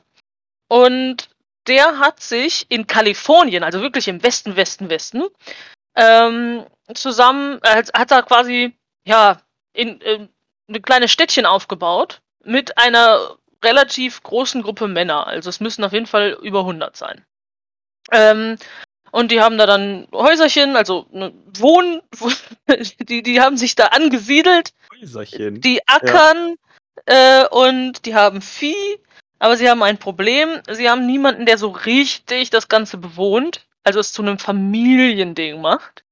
Ähm, und auch niemanden, der quasi nach ihnen käme, also Nachwuchs. Und etwas, das man dafür braucht, um Nachwuchs zu bekommen, ist äh, das weibliche Geschlecht. Störche. Störche. Und Viele äh, Störche. viele Störche. Und dann geht der Whitman an den erfahrenen Tracker äh, Buck Wyatt. Oder auch Scout. Na, ist egal. Tra Tra ich glaube, der wurde als Tracker, weil er ja den Track mitnimmt. Auf jeden Fall, der Buck Wyatt wird gespielt von Robert Taylor. Ähm, auch zu sehen als Lancelot in den Rittern der Tafelrunde oder als Ivanhoe oder auch ein Quo Vadis. Und der Buck äh, ist eigentlich Vieh-Tracker oder auch Warentracker. Wird er auf Deutsch nicht anders genannt? Kann sein. Wird er nicht Paul genannt oder so? Nee. Die haben so schlimm übersetzte. Nee, Namen. nee, Ich nee, nee, nee. Der wurde immer ich nur, der wurde immer nur Wyatt gerufen, meine ich. Oder? Also der eine wurde auch nur Ja. Whitman gerufen. ja. Naja, ist, also, äh, Naja, Entschuldigung, ich wollte ja, nicht raus. gar kein Problem. Sorry. Ich, ich weiß es jetzt nicht mehr. Ich kann es nicht, äh, ich müsste dafür einmal reingucken noch. Ähm, und äh, dem wird jetzt gesagt, pass auf, äh, ich habe 100 Leute, die für eine Frau anfragen. Wir beide reisen jetzt nach Chicago, holen Frauen für meine Männer und dann bringen wir die wieder hierhin zurück. Und der Buck ist widerstrebend, oder der Wyatt, äh, weil, ähm, klar, sein Ruf als Tracker steht äh, in Gefahr und zwar nicht, weil er Frauen transportiert, sondern wenn das nichts wird. Und er scheint da zu glauben, dass, dass der den Track nicht durchkriegt. Also der glaubt halt einfach nicht, dass der 100 Frauen von Chicago nach Kalifornien bekommt. Er Ähm, sagt ja sogar selber, ne, also sprech mal lieber ein paar mehr an, weil Ja, ja, das wollte ich noch erfahrungsgemäß sagen. Ja, Drittel genau. überleben Also, das gar nicht. Richtig, richtig. Also der wollte, der hat das dann quasi wie Vieh ausgerechnet und hat gesagt, wir müssen Mhm. 150 raussuchen, ähm, weil wir mal davon ausgehen können, dass ein Drittel das nicht überlebt. Aber der kennt auch die Strecke und sagen wir es mal so, ein bisschen vorausgenommen, der hat jetzt auch nicht so ganz Unrecht. Ähm, ähm, ja. Ja, aber das, was ich halt da interessant finde, ist so diese Sache mit, also dass er sich erstmal weigert, weil er sagt, ich habe da einen Ruf zu verlieren und ich glaube, das läuft nicht und ich kann nicht als Tracker sagen, dass ich wirklich gut bin, wenn ich Tracks nicht durchkriege. Und dann werde ich auch nicht bezahlt. Aber ihm wird eine unglaublich große Summe angeboten und deshalb sagt er, okay, du bist verrückt, aber wir machen das. Und dann reisen die beiden nach Chicago, da brauchen die drei Monate für und dann sind die in Chicago und da, das ist so, finde ich, eine einschlägige Szene für mich, aber bevor ich die Szenen durchgehe, auf jeden Fall suchen die sich in Chicago die Frauen und dann gibt's diese Karawane, die diese über 2000 äh, Kilometer aus Chicago wieder nach Kalifornien antreten. Ja, 3000, ne?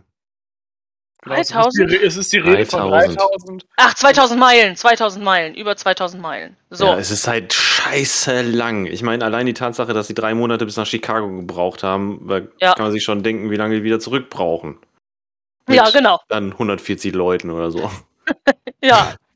Und äh, ich finde, ich finde, in dem Film gibt es so ein, zwei einschlägige Szenen, die bei mir hängen geblieben sind. Äh, der ganze Film ist in Schwarz-Weiß. Äh, ich, trotzdem hatte ich das Gefühl, sehr schöne Landschaftsbilder zu bekommen. Ähm, und die einschlägigen Szenen sind beispielsweise, wie diese Frauen eingesammelt werden. Weil da kriegt man dann auch vor allem die Charaktere mit, die dann am Ende im Vordergrund stehen. Ne? Du meinst Ähm, in der Halle. In Genau, Chicago. wenn in Mhm. Chicago die Frauen in ihre Tracking-Liste aufnehmen, quasi wie, wie so sind- viele, ja, so viele Vieh. Kühe, genau, Wie so viele Vieh Kühe haben wir dabei, ja genau, äh, so viele Kühe haben wir dabei oder so viele Waren haben wir dabei und zwar folgende, äh, damit man am Ende eben gucken kann. Ähm, ja, aber gleichzeitig ist es auch eine Passagierliste, ne? Also um am Ende zu schauen, wer ist eigentlich mit dabei und wenn irgendjemand davon nicht wieder zurückkommt, dann wissen wir, wo die Person geblieben ist und dann kann man eine offizielle Meldung machen, dass diese Person halt einfach nicht mehr lebt. Ähm, und da lernen wir vor allem Fifi Danon und Laurie Smith kennen, zwei ehemalige Saloondamen, äh, die neu anfangen wollen und dort, wo sie leben, halt nur als Saloondamen bekannt sind und deshalb nicht neu anfangen können. Äh, der Buck will die nicht mitnehmen, der Wyatt, der Tracker, weil der eben in denen anscheinend nicht Frauen sieht, die tatsächlich das Leben als eine Pharmafrau leben wollen, sondern Saloondamen sieht. Aber der äh, Whitman, der lässt die äh, eintragen, der wusste, weißt du auch, dass die Saloondamen sind, aber der lässt die sich auch eintragen, weil, weil er den, also ne, dieses, wir wollen uns ändern, der will dir diese Chance geben. Ja, bitte, Genau. Micha? Genau, es werden nämlich ja schon äh, drei Salondamen, äh, Saloondamen vorher weggeschickt. Genau. Und ich glaube, so wie ich das verstanden habe, äh, ist dann die Fifi und die Laurie nochmal zurückgegangen und haben Ah, und die haben sich umgezogen. Ja, genau. Genau, und dann also, um dann zu zeigen, wie doch, wie sehr sie auf diesen Track wollen, um wie sehr die den als lebensverändernd eben anerkennen. Ja, oder um noch die oder, oder um die andere auszutricksen. Ja, da wollte ich auch noch hin, aber oder um die Okay. auszutricksen. kennen. Ja, ich glaube, ich glaube mich es war nicht. austricksen. Ich würde sagen, es war Ja, austricksen. ich war ich würde auch Ich sagen, es war austricksen. Ja, gut, vielleicht aus ihrer Sicht, aber es war ja von beiden bekannt, also ohne uns jetzt dazu lange aufzuhalten, also Buck und auch dem Whitman, äh, die haben ja gecheckt, dass er trotzdem die Bardamen waren. Ja, Ja, aber nicht auffällig. Ne? Also der hat ihm ja nur zugenickt. Und dann hat man die gesehen. Äh, die beiden, also dass die beiden gemerkt haben, dass die äh, beiden die als Saloondamen äh, registriert und unter all den Frauen, die da waren, auch gespeichert haben. Naja, Ja, das auch. Ja, das Also stimmt. Ja, egal. die wollten die erst nicht mitnehmen, haben sie es dann und haben sie doch gemacht. So, hat gereicht, um Whitman zu überzeugen. ja, Whitman, Whitman gibt ihnen die Chance. Gut. Fifi, Danon und Laurie Smith werden noch wichtig, weil die treten dann, kommen dann auch immer wieder auf. Ähm, genauso wie Patience, gespielt von Hope Emerson. Die Äh, hieß Pay- übrigens im Deutschen Betty. Betty, genau. Ähm, Betty ist äh, etwas ältere Witwe und äh, von einem Schifffahrtskapitän aus Neuengland. Und die hat ihren Mann und ich glaube drei Söhne oder zwei Söhne, auf jeden Fall mehrere Söhne, ähm, an einem Tag verloren, weil die in einem Sturm halt umgekommen sind. Bei Caporan. Bei Kap Horn. Dann haben wir eine Lehrerin, die Rose, ähm, von der wir später erfahren, dass sie vor allem da weg will, weil sie leider unehelich schwanger ist und Mhm. hofft, dass jemand sie ehelicht und äh, das Kind annimmt, auch wenn es nicht seins ist. Ähm, wir lernen noch die Mrs. Moroni kennen mit ihrem neunjährigen Sohn, auch eine Witwe, Italienerin, spricht auch nur Italienisch die ganze Zeit. Mhm. Ähm, und wir lernen äh, Ito Yoshisuko Takeyoshi Genesuko Kentaro kennen. Aber das erst bei den Männern. Ähm, das ist nämlich ein Japaner, der mitkommt. Kurz immer nur Ito genannt. genau. Ähm, so, warte, habe ich noch irgendwas Wichtiges vergessen? Na, Ja, eigentlich die, beiden, die, doch die beiden Mädels, die schießen können und reiten. Ja, genau. Also er fragt dann Äh. auch so durch, ähm, wer kann mit Pferden umgehen. Das sind nicht so viele. Wer kann mit Maultieren umgehen? Noch weniger. Wer kann schießen? Nur noch zwei. So dass man dann auch da auch sieht, die sind halt eben nicht so vorbereitet für einen äh, zwei Milliarden, 2000 äh, Meilen, für eine 2000 Meilen Reise. Nee. Und also jetzt mal abgesehen von, ähm, wie heißt er? Von äh, Mrs. Maroni und ihr Danon und Smith und äh, Betty und so, erfährst du ja auch nicht wirklich, nicht so warum die von den überhaupt anderen, ja. mitwollen, außer dass die halt irgendwelche Fähigkeiten mitbringen. Also entweder bringen sie eine Fähigkeit mit, Schießen, Reiten etc., Mhm. oder sie bekommen einen Hintergrund. Ja, Eins von beidem. ja. Aber äh, definitiv, du hast ja so eine gute Handvoll Frauen dabei, auf äh, die sich die Geschichte dann ja auch mehr oder weniger konzentriert, die immer wieder öfter auftauchen. ja. Ich glaube, die, die schießen kann, heißt Maggie oder sowas. Ja, Das glaub, könnte ist sein, Maggie ja. O'Malley oder sowas. Ja, Maggie Genau. O'Malley. Ähm, dann hängen da die Fotos von den Männern, die angefragt haben. Die haben ja ihr vollstes Vertrauen in ihren Bürgermeister gesteckt und haben gesagt, du wirst schon gute Frauen für uns raussuchen.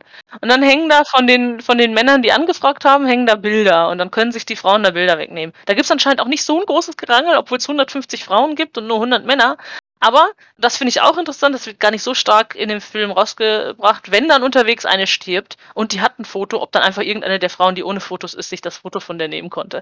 Ähm, das, was ich da interessant finde, ist, es ist so ein bisschen Damenwahl, ja. Also sie als Ja. Frau gehen auf diese Reise und sie dürfen sich angucken, welche Männer es da gibt und sie dürfen gucken, welchen Mann sie am Ende nehmen wollen, sozusagen. Genau, wenn sie schon die ganze Scheiße hin über sich Äh, ergehen genau. lassen müssen und durchstehen müssen, dann haben sie auch das Recht darauf, sich ihren Ehemann anhand der Bilder selber aussuchen zu Ja. dürfen. Und die ganze Scheiße wird denen ja auch tatsächlich nochmal ganz klar vom äh, Wyatt dargelegt, ne? Der geht halt, eh- der sagt denen unverblümt, ich gehe davon aus, dass ein Drittel von ihnen das nicht schafft. Sie werden unterwegs sterben, wenn sie Sorge haben, verlasst jetzt bitte den Raum. Ähm, sie werden das, das und das lernen müssen. Äh, sie werden wenig Wasser, wenig Essen, äh, die ganze Zeit unterwegs äh, sein äh, ne? und nicht lange schlafen können. Und es gibt noch weitere 15 Männer, die mitkommen, ähnlich wie bei einem P-Track, damit da auch alles glatt läuft und Leute da sind, die schießen können und die sollen bloß ihre Finger von den Männern lassen. Von den Frauen. Nein, die Frauen sollen ihre Finger von den Männern lassen. Und den umgekehrt. Männern, ja, ja, und den Männern sagt er, die sollen ihre Finger von den Frauen lassen. Aber ich finde es wichtig, dass er es bei beiden sagt, weil da zeigt sich, dass er, also ich finde, Buck Wyatt wird tatsächlich als ein sehr rationaler Mensch dargestellt, der weiß, wie so ein Track funktioniert und der auch versteht, dass auch Frauen sich die Männer raussuchen würden. Und er möchte seine guten Männer nicht abgelenkt wissen von den Frauen und er möchte seine schlechten Männer nicht an den Frauen wissen, sozusagen. Komplett, ey, 80% des Films ist äh, Buckwire der, der emotionsloseste und rationalste Ja. Mensch eigentlich von, Ja. dem, von dem ganzen Haufen. Ja, bis auf diese ganze Schnulzensache, die dann noch kommt. Und Deswegen ich, 80%. Ich bin mir nicht sicher, ob, ob die Taktik zur Beruhigung, jemanden ins Gesicht zu schlagen, unbedingt so pfiffig ist. Das war nicht Beruhigung, das war eine Strafe. Das war eine Strafe. Nee, man- manchmal auch um die, äh, ich sag in Anführungsstrichen, hysterischen Weiber. Ah, ja, ja, ja. Ja, ja, also da die, komme äh, komm ich noch zu, zu den anderen beiden Szenen. Naja, auf, jeden- man merkt, der Film hat bei uns allen äh, viele, viele Eindrücke hinterlassen. Ja, Ähm, definitiv, ey. Der Film hat ja. echt Eindruck hinterlassen, muss ich sagen. Äh, der dauert 118 Minuten. Ne? Und ich finde, äh, er- der, der, ich habe zwar immer gesagt, der dauert zwei Stunden, aber ich finde, der hat jetzt nicht so viele Längen, äh, die man dazwischendurch hat oder so. Aber ist das jetzt mein persönliches äh, Empfinden? Ja, können wir gleich nochmal kurz drauf eingehen. Ja. Ähm, Weitere wichtige Szenen, die ich finde, sind dann eben genau diese Sache mit, lass die Fi äh, Finger von den Männern oder lass die Finger von den Frauen.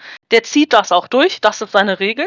Das heißt, das erste Mal, wo jemand sich mit einer Frau vergnügt, schießt er dem in die Hand, weil er, ne, mit der Hand, äh, glaube ich, nach einem, dann nach einem, nach einer Pistole oder so zieht. Das weiß ich gar nicht mehr so genau. Aber auf jeden Fall, dem schießt er in die Hand und dann schickt er den weg. Und da wird dann nochmal deutlich, wie problematisch das ist, dass er den wieder wegschickt, weil die schon so weit voran sind, dass er selbst, also der, der weggeschickt wird, gesagt, wenn du mich jetzt alleine wegschickst, überlebe ich das nicht. Kann den Weg nicht alleine zurückreiten. Und dann hat er gesagt, das hättest du dir überlegen müssen, bevor du meine Regel brichst. Und äh, dann musste er halt wegreiten. Von dem erfahren wir später auch nicht, ob er es schafft oder nicht, aber niemand von der Karawane erfährt es. Wir sind eigentlich immer mit der Karawane unterwegs. Das heißt, alles, was außerhalb von der passiert, erfahren wir nicht. Finde ich auch sehr interessant, dass man nicht so zwischendurch so ein und jetzt zu dem Indianerstamm und jetzt dahin oder sowas. Voll hat. gut, ey, voll gut. Du Ja. bleibst die ganze Zeit bei diesem Track und bei den Figuren, die da sich durch die Wüste oder durch unebenes Gelände bewegen und wo sie überall unterwegs sind. Ja, gibt da keinen Ausbruch nach rechts oder links oder so. Und ähm, deswegen entwickelt der Film auch relativ schnell eine emotionale Bindung. eine Ja, richtig gute emotionale Bindung und auch ein richtig gutes Pacing. ja. Er geht, er geht ja wirklich im wahrsten Sinne des Wortes immer weiter voran. eine Karawane. ja, ähm, ähm, das geht noch schlimmer. Ähm, einer der Männer vergewaltigt ähm, Lori, eine der Saloondamen, eben auch mit der Aussage, ist halt eine Saloondame, die weiß ja, was eigentlich auf sie zukommt. Das ist jetzt noch nichts, was sie noch nicht erlebt hat, aber sie wollte halt nicht und dann habe ich halt nachgeholfen, sozusagen. Ja. Hätte sie Der sich wird- so wehren sollen. Genau, ähm, der, der wird dann erschossen von äh, Wyatt. Dann wird der zweite, der direkt das rächen wollte, auch erschossen. Und in der Nacht verschwinden alle Männer außer Sid Cutler und Ito. Und natürlich noch der Bürgermeister. Das heißt, es sind jetzt nur noch vier Männer da. Und jetzt hat man ein Problem. Die Frauen können ja nicht alle schießen, also müssen die jetzt schießen lernen. Und da ist sie wahrscheinlich die nächste Szene, die so ein bisschen übel Ja. war. Genau, Ja. die, die ich auch wirklich, Alter als das so, als das, als das kam, habe ich gedacht, also wie gesagt, ich kannte den Film als, ich habe den als Kind das erste Mal gesehen und das immer wieder, wenn ich auch Mrs. Moroni sehe, fällt mir das wieder ein, sozusagen, ja. Aber wir spoilern auch hart, also Ja. erzähl einfach weiter. Ich erzähle einfach weiter, genau. Ähm, Mrs. Moroni ist ja mit ihrem neunjährigen Sohn dahin, äh, weil sie, weil ist auch Witwe, hat ihren Mann verloren, möchte jetzt neu heiraten, äh, anscheinend. Wer Italienisch kann, versteht das vielleicht besser. Ähm, Vielleicht hat er auch nur nach dem Weg gefragt. ja, Okay, Niemand weiß es. nee, nee, sie sagt zwischendurch irgendwann Morte wegen dem Mann und auch äh, Mariage, Mariage, sagt sie auch.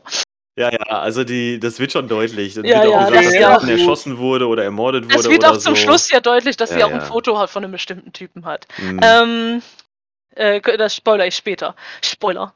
Ähm, ach, warum ist Sid, äh, noch kurz, warum Sid Cutler der einzige Mann von den anderen ist, der da geblieben ist? Weil er sich natürlich in die schwangere äh, Ro Rose verliebt hat. Aber die beiden schaffen es irgendwie so weit, die Finger voneinander zu lassen, dass sie niemand in die Hand geschossen oder er erschossen wird. Ja, Ähm, beziehungsweise glaube ich, ähm, ich habe das so interpretiert, Wyatt wusste am Ende auch, dass die schon was miteinander haben. aber sie ist halt auch schwanger. Ja. Und ja, er weiß auch, dass sie schwanger ist. Also in- an irgendeinem Punkt kann man das so daraus interpretieren. Und ich glaube, da sie aber dann auch wirklich nur noch vier. Ja, dass sie nur noch sind, Sit hatten. Ja, ja, ja, ja, ja. Hat er sich gesagt, da komm Scheiß drauf. Okay, den kann ich jetzt nicht mehr egal. erschießen. ja, auf jeden Fall. Ähm, die müssen jetzt schießen lernen. Und die Männer jeweils und die, die bereits schon schießen können, die zwei Frauen, äh, bringen den anderen Frauen das Schießen bei. Und zu diesen Männern zählt auch der neunjährige Junge. Und äh, es passiert tatsächlich, dass die Moni selbst, also die Mutter des so Jungen, in dem Moment, wo ihr ihren äh, Gewehr übergibt, ein Schuss sich löst und sie ihren eigenen Sohn quasi erschießt. Und das ist so ungefähr zur Hälfte des Films. Und danach haben wir halt eine Mrs. Moroni, die eben nicht mehr vom Grab ihres Sohns weg will. Und die schlägt er nämlich K.O., der Bug, damit er die wieder mitnehmen kann. Und das war bei mir der Punkt, wo der Film mich wirklich endgültig hatte. Davor Mhm. war das so, davor war der auch schon gut. Ähm, auch als sie dann sich zum Beispiel die, die Bilder von den Männern aussuchen konnten. Mhm. Da, äh, das war auch so eine Schlüsselszene für mich, wo der Film mich wieder ein Stückchen weiter reingezogen hatte. Aber bis dahin war alles mehr oder weniger, ich sag mal, erwartbar, was so die Herausforderungen des Tracks angeht Mhm. ne, dass dann halt die Männer da sich an die Frauen ranmachen Ja, und später die Wüste, äh, ne, und kein Wasser Ja, und alles. das, das kommt ja erst danach ja, ja, ja, ja. mit der Wüste. Aber die war auch es war, erwartbar. es war halt absolut erwartbar, dass sich die Kerle an die Frauen ranmachen und dass es da vielleicht auch sowas wie, wie eine Vergewaltigung gibt, geben würde und so. Und dass Wyatt auf jeden Fall einen von den Männern abknallt, auch das war klar. Mhm. In gewisser Weise war auch erwartbar, dass sie dann irgendwann mit den Frauen alleine sind und weil irgendwie alle Helfershelfer entweder erschossen oder abgehauen Mhm. sind. ja. Aber als sie den Jungen abgeknallt hat, aus Versehen, da habe ich gedacht, ach du Scheiße, welchen Ton schlägt er denn jetzt hier an? Mhm. Holy crap! also, das, da- das, das hat mich richtig eiskalt erwischt. Ich finde auch der Wagenunfall, wo die durch die Berge fahren, der war auch einer der, ne, also die Meinst du, als, sie Gefahren die, der. als sie die Wagen, Planwagen so runterlassen an der Seite? Ja, ne? genau, ja, ja, äh, Ja. fand ich, äh, fand ich auch. Ich meine, klar, ist auch irgendwie was der war, aber es ist halt nicht ein, es wird rumgeschossen, sondern die anderen Probleme des, des Tracks werden gezeigt, ne? Eine Szene, die ich so in der Form auch noch nie gesehen habe. Ja. Ich habe mir noch nie Gedanken darüber gemacht, wie man einen Planwagen über der die ja Gebirge kriegt, ja. rudimentär gebremst ist, einen steilen Abhang runterkriegt. Ja. So, keine Ahnung. Auch, äh, auch äh, die Indianerbegegnungen sind sehr dezent, also es gibt welche und die werden auch überfallen von Indianern, aber es ist nicht, es ist nicht die Hauptstory, äh, ne, dass irgendwie Mhm. äh, ein Also Kampf zwischen. Cowboys, ja genau, Cowboys und Indianer oder so, nein. Es ist Es schon geht- sehr deutlich, es wird schon sehr deutlich gemacht, dass in erster Instanz sind es die eigenen Leute, die die Gefahren in sich bergen oder mit sich bringen. Ja. Und in zweiter Instanz und dann auch für den restlichen Film ist es eigentlich nur noch die Natur. Ja. Ja. Und einfach nur die Tatsache, dass sie 3000 Meilen durch verficktes Niemandsland ziehen müssen. ja. Ähm, ja, zum Schluss äh, des Films gibt's dann diese berühmte, einmal die berühmte Situation, dass in der Wüste, im, im Schlicksand, äh, eine, ein Kind, also die Rose ihr Kind bekommt. Und ähm, dass die Frauen nicht sofort zu den Männern wollen, sondern sich erst schick machen. Also einen Tag quasi vor dem, äh, vor dem eigentlichen Städtchen stehen bleiben und äh, sich sauber machen und Kleidung besorgen aus dem Dorf, um sich hüb- hübsch zu machen für die ja, Männer. Wyatt wird ja losgeschickt, ne? Ja, er ja. Da wird er ja knallhart ins Gebet Ja, genommen. So weggepeitscht nach dem wird im Motto, ja, wird Prinzip, weggepeitscht, ja. in der Tat. Ey, entweder du kommst jetzt hier mit ein paar Tüchern und ein bisschen Stoff zurück. Oder wir erschießen dich, ja, ja. Genau, Wir- und jeder, wir der hier erschießen jeden Mann, genau. Jeder Mann, der einfach hier hinkommt, um zu gucken, erschießen wir, ja. das ist richtig krass. Und, und der geht da hin und sagt, so Leute, und das nehme ich ernst, die werden euch erschießen. Genau, den einen muss er ja noch umhauen deswegen. Ja, stimmt. Den Den, äh, einer den will ja ertrinkt direkt er losrennen Ja, oder so, weil die, die sind ja alle völlig, Völlig alleine. Mhm. völlig sehr alleine. sehr, sehr von Sinnen und alleine. Ja, und dann, also es gibt natürlich irgendwie ein Happy End, aber es gibt auch viele Verluste auf dem Weg. Die Frauen kommen auf jeden Fall an oder die Karawane kommt, Karawane kommt an und es gibt auch äh, Hochzeiten. Ja, und dann gibt's noch so eine Liebesstory zwischen Danon und äh, Wyatt. Ja. die, äh, die halt einfach da rein muss, ne? Also es ist halt. genau, ich finde, die halt stört auch nicht Die wirklich. stört nicht, nein, nein, nein. die Nee, weil-. Ähm, nein, sie stört nicht wirklich. Nee, ich verge- hab den, hat den Faden verloren. Ja. Okay. Sie wird ja auch nicht groß ausgewalzt, muss man ja auch mal Nein, sagen. nein, es sind auch wirklich nur kleinere Szenen, äh, in denen man dann immer mehr merkt, dass die beiden, ne, wie die beiden zueinander stehen. Und hier die Ohrfeige, die Micha gerade erw- erwähnt hat, die Sieg von ihm kriegt, ist ja nachdem sie, weil sie einen Hasen erschießen will, eine Stampie auslöst unter den Pferden Ja, und viele Pferde danach wegrennen. Noch eine, wo sie da mit dem Pferd flüchtet. Ach ja, weil das geht Als er sie natürlich dann auch nicht. erwischt und dann Ja. nochmal ordentlich eine geschallert, aber dann knutschen sie auch. Genau, Ja, dann ja. wird geknutscht. Und danach ist er ein sehr hübscher Mann, ob er nicht den Bart irgendwann mal abrasieren möchte. Aber Ja, er ist ein ja. sehr hübscher Mann. Also flirten kann er. Flirten können beide. Also mehr so die aggressive Art des Flirtens, aber Danach ist übrigens die zweite Szene, die mir richtig krass im äh, Gedächtnis geblieben ist von dem Film. Das Echo, Ja. genau. Denn als Danon wegreitet und Wyatt sie verfolgt und dann ne, die da sich so ein bisschen in einer einsamen Schlucht abknutschen. Kurz vorher ist übrigens ihr Pferd verreckt. Übrigens. Ja, weil, es, weil sie so damit weggerannt ist. Weil die ne? so ja. krass damit weggerannt ist, dass das Pferd sich wahrscheinlich irgendwie die Schulter gebrochen hat oder so, keine Ahnung, einfach da, aber gut, er reitet Ich dann glaub, mit ihr dafür gab es die Ohrfeige. Wahrscheinlich. Ja. Ähm, in der Zwischenzeit wird aber der Wagentrack von Indianern überfallen. Das sieht man nicht. Man kommt dann nur einfach, man hört irgendwann Schüsse, man kommt dann, die kommen dann wieder zurück und ähm, ja, der halbe Track ist irgendwie abgefackelt, also ein paar Wagen brennen auf jeden Fall. Die Schlacht ist schon geschlagen, schon vorbei. Ja, und dann wird halt Bestandsaufnahme gemacht, ja. ne? Und es sind einige tot. Und die Frauen, ja, sind verschanzt hinter ihren Wagen und hinter Kisten und alles und rufen dann Wyatt zu, wer es nicht geschafft hat. Und das Ganze ist untermalt von so einem ganz krassen Echo. Es ist totenstill, im wahrsten Sinne des Wortes.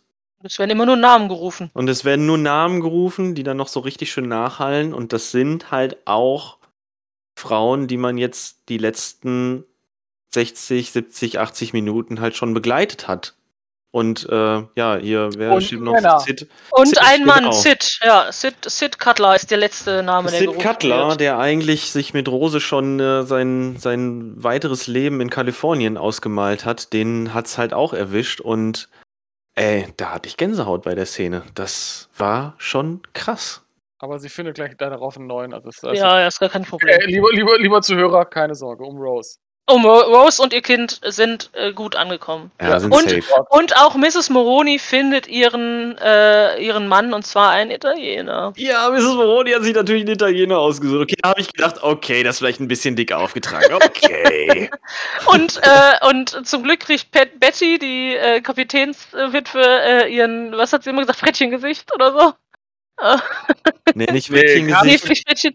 Was? Karpfengesicht. Karpfen. Karpfengesicht, ihr Karpfengesicht kriegt sie, ja. Ja, also er hat ein Happy Auch eine End. schöne Szene, als die Frauen dann den Männern gegenüber sitzen in diesem, ja, äh, in diesem Ja, Fest, Festsaal ohne Wände. ja, das ist so ein So eine- Untersteller, ja, so so. ein riesiges Pavillon Carport, ja. quasi. genau, und die Männer stehen da, haben alle die Hüte vor der Brust und äh, warten ab, was jetzt passiert. Und irgendwann steht Betty halt auf. So, dann jetzt wollen wir mal gucken. Jetzt äh, hier, Und alle gehen so zur Seite, ne, voller Angst. sind 3000 Meilen bin ich hier durch die Einöde gereist und ich hatte nur zwei Sachen vor mir: den Arsch von einem Muli und das Bild von dem Karpfengesicht. Dann sucht die sich ihren Mann und schleift den auch direkt zum Pastor. Nee, er schleift sie zu Pastor. Er die beiden sie zum tanzen, die beiden Stimmt, tanzen und genau, er du sieht dann, dass er geheiratet wird und er nimmt sie am Arm und die gehen da direkt hin. Und Ja, sie ist richtig. diejenige, die sagt, reden Sie nicht lange, geben Sie uns den Wegen. Genau. Ähm, die also beiden Betty ist schon ein echt herausragender Charakter in dem Film, muss ich echt sagen. Das hat, die hat den schon sehr aufgelockert, muss ich sagen. Auch Ja, Ito, es- finde ich, ne? Richtig schön geschrieben. Ja, Ito ist ja die Stimme der Vernunft halt. Ne? Richtig. Ito ist auch der, der immer den Frauen recht gibt, wenn die, wenn die dem äh, Wyatt eigentlich sagen, dass er falsch liegt. Dann macht er immer, ja, ja, äh, Sodayo oder sowas. Ist Also, auch schön, ist auch schön, wie die, diese Dynamik zwischen Ito und Wyatt, die hat mir auch richtig gut gefallen. und wie er Jim Quakenbusch suchen muss. Genau, einmal Jim Quakenbusch suchen, weil da das geheime Schnapsvorrat drunter ist, aber äh, Ito sagt ja immer irgendwas auf Japanisch Mhm. und Wyatt sagt ja immer das gleiche. Äh, Was hast du gesagt? Und Ito sagt dann irgendwas und Und er sagt immer, haha. genau, haha. und er spricht ja immer die Vernunft. Also er Mhm. sagt ja auch sowas wie, ey, ja, klar hast du recht, Wyatt, aber das berechtigt dich noch lange nicht, hier so eine Scheiße zu sagen oder so eine Scheiße zu machen. Komm mal ein bisschen Ja. klar. Der rettet auch den kleinen Hund von dem Neunjährigen. Ja, er rettet auch den kleinen Hund, das stimmt. Genau. Ohne Ito, wer weiß. Hätten sie den Das, Track vielleicht gar nicht geschafft. Also sagen wir mal so, ich hätte irgendwann zwischendurch dann während des Guckens dem Jano geschrieben oder bei uns in der Gruppe geschrieben äh, und meine ganz ehrlich, also beim, beim Schwarzen Falken habe ich nach einer halben Stunde alle tot gewünscht und bei, äh, bei der Karawane äh, war ich traurig, als jeder Einzelne gestorben ist. Mhm. Also, Ja. Beziehungsweise Da- glücklich, dass es die Leute geschafft haben, die einem äh, über die Laufzeit hinweg ans Herz gewachsen sind. Ja. Also Ja. der hat auf jeden Fall äh, äh, positivere Gefühle in mir hervorgerufen als jetzt der Schwarze Falke zum Beispiel. Ich fand den einfach gut. Also ich habe mich durchgehend unterhalten gefühlt. Ich, der hat wenig Längen. Der ist nie irgendwie nervig. Der ist ganz, ganz selten übertrieben kitschig. Also pff, grundsolide ziemlich gut. Mhm. Also sogar noch besser als grundsolide, sondern echt ziemlich gut. Mir macht der Film auch immer wieder Spaß. Ja. Ja. Er ist wunderschön gefilmt. Also, so wie die Lea schon sagte, die Landschaft in dem Film. Ja, es war selten, dass ich Farben in einem Schwarz-Weiß-Film sehen konnte. Genau, es hat in keiner Sekunde gestört, dass er. Also nachher fällt es einem nicht mal mehr auf, dass der schwarz-weiß ist. Nee, überhaupt nicht. Ne? Du bist da Also richtig reingezogen irgendwann. Es ist Ja. einfach irgendwann egal. Und auch dann nachher diese Verfolgungsjagd durch diese, äh, durch diesen Canyon, der sah in Schwarz-Weiß, bin ich der festen Überzeugung, genauso gut aus wie in Farbe. Ja. Vielleicht sogar noch einen Funken besser. Also generell die Verfolgung war schon krass, wie die da durchgejagt sind, die armen Tiere. Taten Mhm. mir, also das Pferde in dem Film und Moody's in dem Film, die taten mir schon ein bisschen leid. Aber gut, über Tierwohl in amerikanischen Western in den 50ern zu reden, ist auch ganz ein eigener. Podcast zu machen. Ja. Maggie O'Malley hat am Ende auch ihren Mann gekriegt. Und zum Glück einen mit Brille, weil ihre wurde ja kaputt getreten. Oh ja, es gibt noch Frauen, es gibt noch einen Bitchfight. Ja. Zwei Frauen, die sich richtig auf die Nase Warum hauen. auch immer. Also wirklich, Ja, warum die, auch die immer. waren sich halt wirklich nicht grün, ne? Nee. Da ging es wirklich einfach nur darum, dass da zwei Frauen mal ein bisschen was austragen mussten. Ja, aber die haben dann auch, ja, Bitchfight, also das war wirklich ein richtiger Boxkampf, der dann entstanden Ja, ein ist. Ne? Boxkampf, ja. Die haben sich geboxt. ja, also das war wirklich eine Überraschung, Lea. Ich danke dir, dass du diesen Film vorgeschlagen hast. Bitte immer wieder gerne. Das ist mein, äh, das ist meine Entschuldigung für Into the Woods. Ja, und ich hoffe, ihr hasst mich nicht für äh, den schwarzen Falke. Nein, es war auch wichtig, dass wir den Film mal gesehen haben. Das war auch mal wichtig für ein Gefühl wie Hass. Das, damit Warte, er mich ich- auch mal wieder was spüren konnte. Ich hatte doch so, äh, ich hatte doch so einen Screenshot Shot verschickt von jemandem, der dazu äh, eine ähnliche Meinung wie wir hatte. Äh, weil wir doch uns, also zu, zu der schwarze Falke. Ja, möchtest du die noch kurz vorlesen? I'm not even sorry for feeling no love for this reputed classic. Greatest Western of all time, my ass. Da, da, da habe ich auch gefühlt. Ja, das habe ich auch gefühlt, tatsächlich. Ja, Aber wir waren der Karawane der Frauen? Frauen. Überraschung des Abends. Ist wirklich Überraschung des Abends, auf jeden Fall. Und ähm, den, ich, also ich würde schon sagen, den kannst du auch einfach so vorbehaltlos weiterempfehlen. Ja. Ich habe mir den ja auch blind gekauft, tatsächlich. Ich habe mir gedacht, ja, warum nicht? Stellst du einfach mal in die Sammlung. Und der hat da einen echt sehr verdienten Platz jetzt eingenommen. Fand ich auch. Guter Film. Die anderen, also tatsächlich jetzt unter drei Filmen, einen Ausfall. Einer, der ja nett war, aber der war wirklich. Der war gut. Der war schön. Den werde ich auch länger im Gedächtnis behalten und garantiert auch irgendwann nochmal gucken. Also, Empfehlung. Ja. doch. Ja. ja, That's it. schön. Haben wir alles gesagt. Haben wir alles gesagt. Was gibt's als nächstes? durch. Was gibt's als nächstes? Letzte Folge, ne? Also dieser Staffel. Ja. Oh Gott. Juhu. Cra Crappy McCrackenstein. Also, was kommt in der, im großen Staffelfinale der zweiten Staffel der Glotzenden Zimmelaffen für ein Thema dran? Jeder, der schon mal auf äh, www.glotzende.zimmelaffen.de vorbeigeschaut hat, der wird es wissen. Trash-Filme. Juhu. Ja, genau, wir werden uns Trashfilme angucken. Also Drei Filme, Stück die an wir der als Zahl. Trash empfinden. Ich meine, das ist ja so ein allumfassender. Ja, ist richtig. Ja, Ja, Filme ja, ja, tatsächlich, wo wir schon vorher wissen, Alter, das wird unangenehm. Oder so unangenehm, dass es lustig wird. Ja, das ist ja mein Favorit eigentlich. Ich meine, klar, jeder interpretiert Trash für sich selber ein bisschen. Äh, Lea hatte ja auch am Anfang schon mal gefragt, was, was halte ich eigentlich von Trash-Filmen? Und meine Antwort war, so bad, it's good. Also Filme, die sich vielleicht damals selber ernst genommen haben und aus heutiger Sicht einfach nur noch grober Unfug sind und deswegen sehr, sehr lustig sind. Aber die sind schwer zu finden. Mhm. ähm, weil sich schlechte Filme angucken ist einfach, aber schlechte Filme ist für mich kein Trash. Schlechte Filme sind schlechte Filme. Ich durfte meinen Wunschfilm ja nicht mit euch gucken. Nein, weil das ein verfickter Kack-Drecks-Kackfilm ist. Herrje. Aber du hast Nur- dafür einen guten, glaube ich, Ersatz gefunden. Ich, Ja, das glaube ich auch. Ich glaube fest trotzdem daran. traurig. Ich, ich, ich würde jetzt ja gerne sagen, welchen Film. Dann wünsche ich mir den jetzt. Oh ja, das wäre so großartig.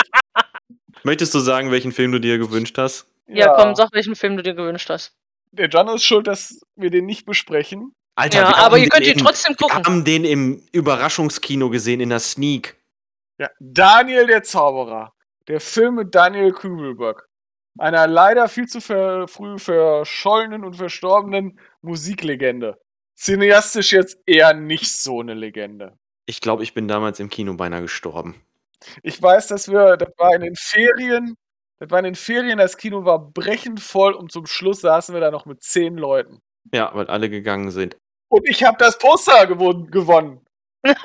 also ich fand, das, das war das bis dahin tatsächlich das schrägeste und krankeste, was ich je gesehen habe. Also wie, wie sich Menschen gedacht haben, ey, diesen Film, den veroffen, äh, veröffentlichen wir jetzt, das wird bestimmt, das, das erfreut die Menschen vielleicht in irgendeiner Art und Weise. Also, das, das, nee. So, nur um es jetzt nochmal zu meiner Verteidigung zu sagen. Der Micha hat jetzt wieder so getan, als hätte ich mich dagegen ausgesprochen. Ne? Ich habe gesagt, wir können ja den Film gucken, auch wohl wissend, was das für ein furchtbarer Scheißdreck ist. Ich bin dir aber nichtsdestotrotz sehr dankbar, dass du dir was anderes ausgesucht hast. Okay. Der War wahrscheinlich noch, aus Zufall. der, der Ja, aber auch aus Zufall, genau. Aber ey, ich glaube, das wird schon ganz witzig. Es ist, kann, glaube ich, nichts schlechter als Daniel der Zauberer. Also, ich habe nichts tatsächlich. Gut, ich habe Robo Vampire nie gesehen. Ey, wir können doch einfach nochmal High Alarm auf Mallorca gucken. Wir können ja auch zu jedem Staffelfinale immer High Alarm auf Mallorca gucken. Das ist, das ist eigentlich eine kluge, kluge Ich hätte Idee. voll Bock. Voll guter Film. In, in der dritten Staffel nennen wir dann auch gar keinen Dingens mehr, sondern heißt die letzte Folge einfach nur High Alarm. Staffelfinale. Lass uns da nochmal drüber nachdenken. Ich meine, wir machen, wir ziehen die Staffel jetzt regulär durch. Jeder von uns sucht sich nochmal drei Filme aus. Das war jetzt der Deal. Und Ja, Ähm, dann, dann lass uns das doch nochmal ins Gespräch bringen. Ich glaube, das wäre ganz witzig. Wir könnten uns Gäste dazu einladen oder so ein Quatsch. Ja, und immer wieder neue äh, Blickwinkel und Punkte. Ja, nice. Ne? Genau. Okay. Irgendjemand unserer Freunde müsste immer mit uns High Alarm gucken. Ja, aber ich habe hab ja mit euch noch nicht High Alarm geguckt. Ja, dann genau. zuerst- Bis wir keine Freunde mehr haben. Ist das nicht eine großartige Idee? Es wird nicht lange dauern. In zehn Staffeln ist das Thema durch, ey. Alles klar. So, liebe Leute, ich würde sagen, damit äh, beschließen wir die Folge für heute. Es war mir eine Freude, wieder was mit euch aufgenommen haben zu dürfen. Und an die lieben ZuhörerInnen da draußen, mh, erzählt euren Freunden von uns und äh, schaut doch mal auf glotzende.zimmelaffen.de vorbei oder beim Zimmelaffen-Podcast bei Instagram. Da könnt ihr uns auch Nachrichten schicken oder hinterlassen. Ähm, ansonsten freuen wir uns auf jeden Fall auch über eine 5-Sterne-Bewertung bei Spotify. Das geht nämlich neuerdings. Also ich würde mich Apple ist mir egal. Du würdest dich nicht drüber freuen, Micha? Doch, ich würde mich auch über vier Sterne Bewertungen freuen tatsächlich. Äh, ist auch gut. Ja, und ich, ich finde auch, man sollte uns auch seinen Feinden weiterempfehlen. Also Ja. müssen nicht nur Freunde sein. Aber die Ja, sollen dann nur die stimmt. blöden Filme gucken. Ja, generell, also einfach den schwarzen Falken könnt ihr euren Feinden weiterempfehlen. Genau. Boah, das, das wäre noch eine gute, gute Beleidigung so, wenn man, wenn man jemanden hasst, aber dem nicht sagt, ich hasse dich, sondern einfach nur, hey, ähm, ich kenne da so einen guten Film, der würde dir bestimmt gefallen, der Schwarze Falke. Ja, genau, auch so geh mal ein Affe, dem der schwarze Falke gefällt, ne? Du bist ein Mensch, den gefällt auch der Schwarze Falke. Jetzt ziehen wir hier wirklich den Hass nochmal auf uns. Richtig Da, gut. da verstehe ich auch die Eltern nicht, Freunde. Da verstehe ich auch die Eltern nicht. oh mein Äh, Gott. Oh mein Gott. Ich bin gespannt, ob wir für unsere Meinung zu dem schwarzen Falken tatsächlich n- eine Resonanz bekommen. Ich bin Oh. gespannt. Aber wir werden sehen. Gut. Ich würde sagen, wir hören uns in ein paar Wochen wieder und ich freue mich schon auf die Trash-Filme.